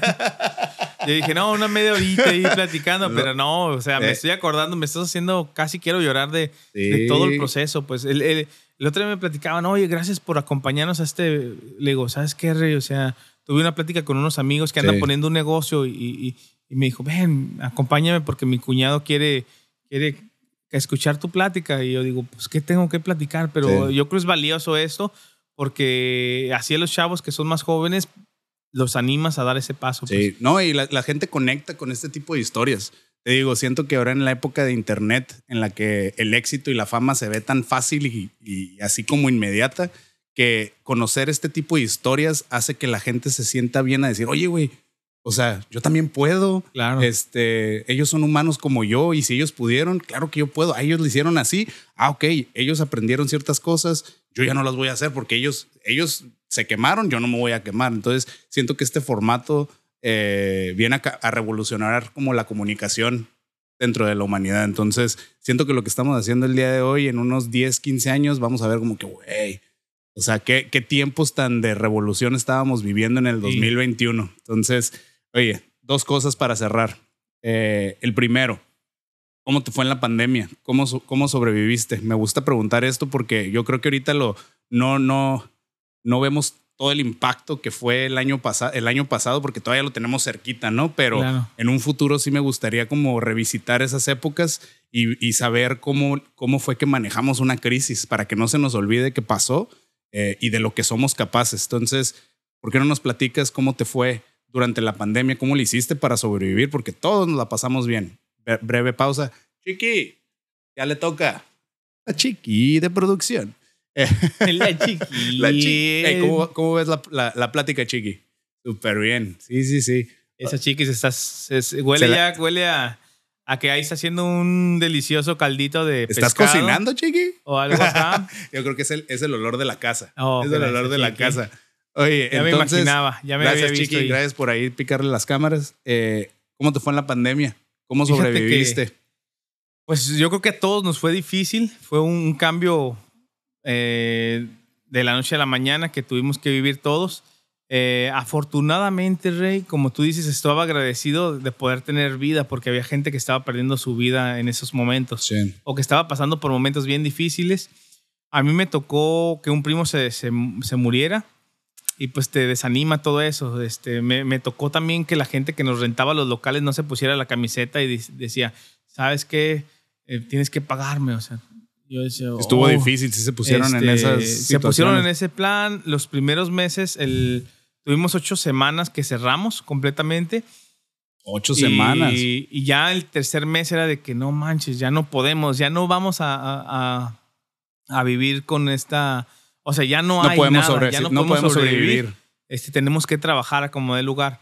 lo que yo hice desde el primer momento es de que en vez de estarme quejando, como todo mundo, lo que hicimos es de que vamos a implementar lo que nos está pidiendo la Secretaría de Salud, o sea, lo que nos está pidiendo los organismos, ¿no? Que para que puedas abrir, no, pues que tienes que comprar un tapete, invertíamos en un tapete, que tienes que traer guantes, comprábamos guantes, que tienes que tener caretas, comprábamos caretas, que tienes que tener cubrebocas, comprábamos cubrebocas. Empezamos a, a- a- a informarnos y a ver cómo el cómo sí, ver el cómo sí, a empezar a ver como, como la queja, como por qué, como esto, como el otro. Y, y dije, ¿sabes qué? Tenemos que pagar las rentas, pues vamos a ponernos a trabajar. Que tenemos que hacer esto, vamos a tener mucho cuidado. Que tenemos que separar las sillas, vamos a separar las sillas. Te O sea, adaptaste. nos adaptamos de Te la noche a la adaptaste. mañana, así como fue el cambio, porque sabíamos que si queríamos seguir, Tenían que teníamos trabajar. que hacer las cosas a la de ya. Sí. Y entre más nos tardábamos, más iba, Más perdían. Más perdíamos. Entonces ya estuvo, estábamos en un punto así donde ya estábamos literalmente muy horcados y que decíamos, sabes que ya no, ya no podemos, pues. Aunque quieramos, ese ya no. Entonces empezamos a trabajar, hablé con los muchachos y todos se pusieron la super camiseta y, y muy agradecidos. Y la verdad que, como te digo, o sea, tenemos un equipo que, que vale oro, pues. O sea, ellos, este, sin ellos no, no no fuéramos se quien somos, no O sea, armado. digo, no manches, este, se la rifan y dan, dan la cara por nosotros y se ponen la camiseta y, y yo creo que ese fue el tiempo. Nos fue este, mal económicamente, pero el dinero no lo es todo. Rey. El chiste era de que todos estuviéramos bien, con salud, nos cuidáramos. Empezaron a enfermarse algunos de nuestros barberos y cerrábamos esos espacios y, y veíamos el cómo sí siempre. Y lo logramos. Rey. Ahorita pues ya todos estamos vacunados. Este, no estamos como que ya, eh, no, ya sin cubrebocas. No, seguimos Cuidándose. previniendo cualquier cosa, limpiando nuestras áreas, seguimos este, eh, haciendo lo que está en nuestras manos y ya eh, todo ha funcionado muy bien. Pareciera como si, si la pandemia ya se hubiera quedado y ya para siempre y estamos como Ya están operando como ya antes de la operando pandemia. normalmente. Sí, ya Ya. ahorita hay clientes. Este, anteriormente estábamos trabajando nomás los fines de semana y ahora trabajamos toda la semana, pero fue de que nos tuvimos que adaptar rápido y, y echarle ganas. Pues nada de quejas, nada de, "No, vamos adelante, pues vamos adelante. Este, pedir por porque que estuviéramos bien todos, pedir a Dios que nos cubriera, que nos Sí. protegiera de cualquier cosa. y gracias a Dios, Rey, seguimos operando normal con todos los cuidados. Con ¿no? todos los Pero- cuidados. pero- Y, ahorita, y, ahorita, y ahorita que ya están de regreso a la normalidad, a una cierta normalidad, eh, ¿qué es lo que ya viéndolo un poquito más alejado del año tan difícil que fue el 2020, los, los, años, los meses más difíciles, ¿no? Marzo, abril, mayo, junio, julio del año pasado. Al día de hoy, ¿qué sienten que fueron, qué, qué sientes que fue lo que la mayor enseñanza que les dejó? El cómo sí, que cómo, cómo siempre como adaptarse a lo mejor, digo, no importa sí, qué. o sea, eso ha sido lo, lo que está en nuestro ADN, ¿no? El, el siempre, de hecho, como te digo, o sea, cuando llega un cliente molesto, algo, es el ver cómo atenderlo, ¿sí me explico? Es el siempre ver cómo, cómo podemos darle un servicio de calidad. Si fallamos, reconocer lo que estamos fallando, porque también no somos perfectos, ¿sí me explico? Sí.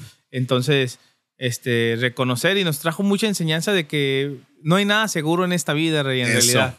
Una ¿Me explico? pandemia siempre puede suceder. Una crisis una siempre crisis puede llegar. siempre va a haber, ¿sí me entiendes? El Sí. problema aquí es de que cómo tú este, agarras la crisis, ¿sí me entiendes?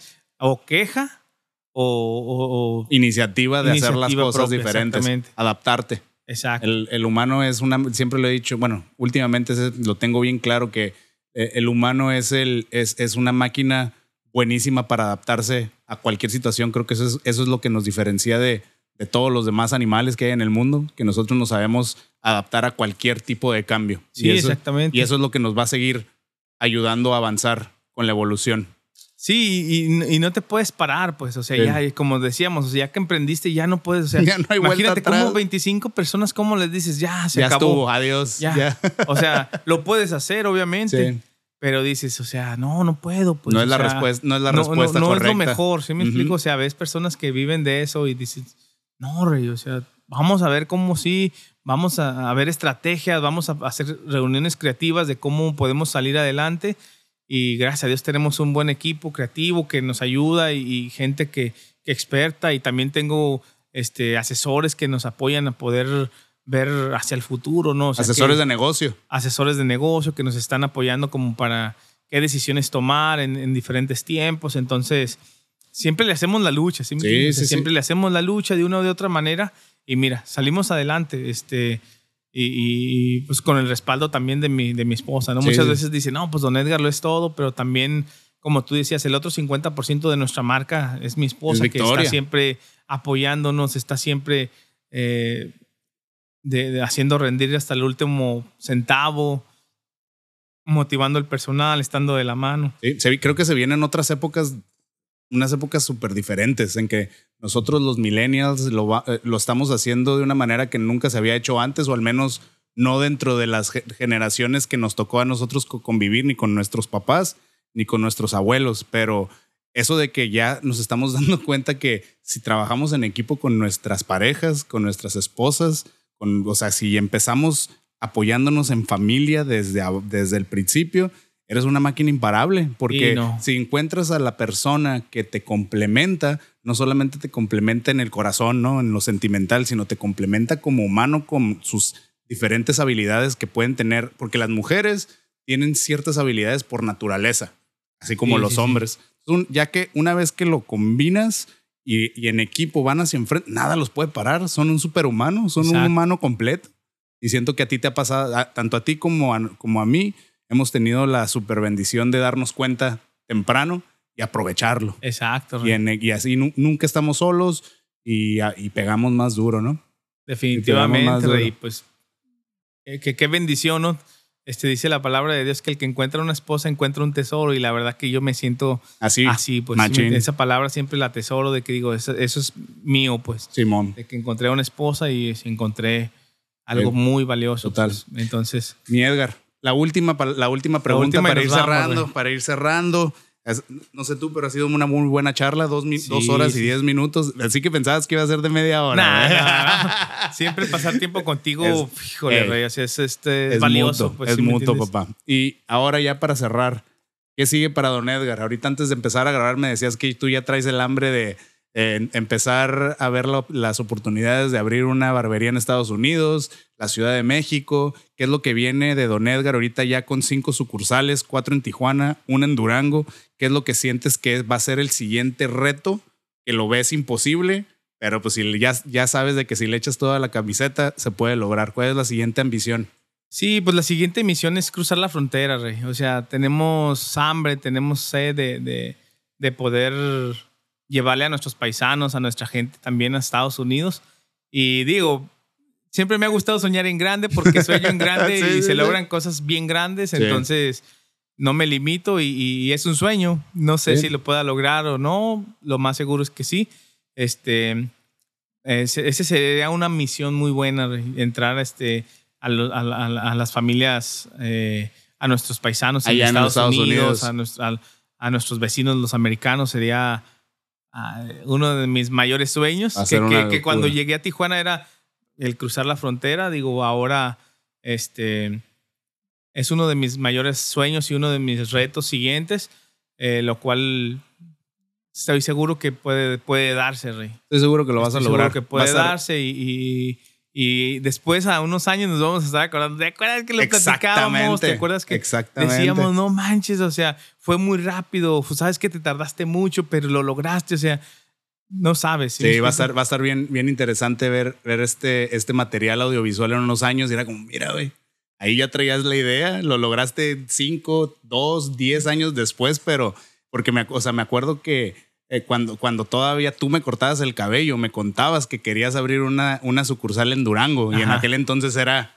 Sí, era una meta imposible. larga, o sea, lejana para ti, ¿no? Y así de que, no, sí, chaparrito, fíjate que yo traigo las ganas para darles también oportunidad de trabajo a mi familia Mi allá. familia sería, una, sería un sueño, que no sé qué. Y ve, cinco, cinco años después, ya, está ya estás operando en, en. Durango también. La neta tienes todo mi cariño y respeto, mi chaparrito, Sí, mi, rey lindo. mi- sí, mi hombre. rey. Eh, pues mira, creo que ahorita está en un punto excelente para ir cerrando el capítulo. Eh, te quiero agradecer de nuevo eh, por haberte abierto la, la agenda. Sé que eres una persona bien ocupada, igual que nosotros, o sea, no paramos nunca. Entonces, el solo hecho de que hayas dicho, Cincho, le caigo a cotorrear contigo es un, es un gran regalo para mí. güey. Sí, Rey, no, muchísimas gracias. Me encanta pasar tiempo contigo, Rey, y, y ver que viene ya nueva Iris. Viene. O sea, estoy súper agradecido y bendigo. Sé que viene tu familia con gran bendición y tus generaciones no serán las mismas, papi. Te agradezco mucho. Igual. Pues bueno, mi gente, gracias por haber estado aquí eh, escuchando estos dos barbajanes peludos de la cara por dos horas. Ojalá y la, eh, la historia de Edgar los haya motivado, los haya inspirado y que, o que les haya agregado un poquito a su proceso, eh, cualquiera que sea. Como siempre, les queremos agradecer siempre por el apoyo, su atención, porque sabemos que la atención es lo más importante que uno posee, así que nos estén prestando un poquito de su atención, no lo tomamos por sentado. Los queremos mucho a todos, les mandamos un gran abrazo y nos vemos en la próxima. Vámonos a comer el, pichi, el Vamos, panecito. Vámonos por el Vámonos. panecito. Vámonos.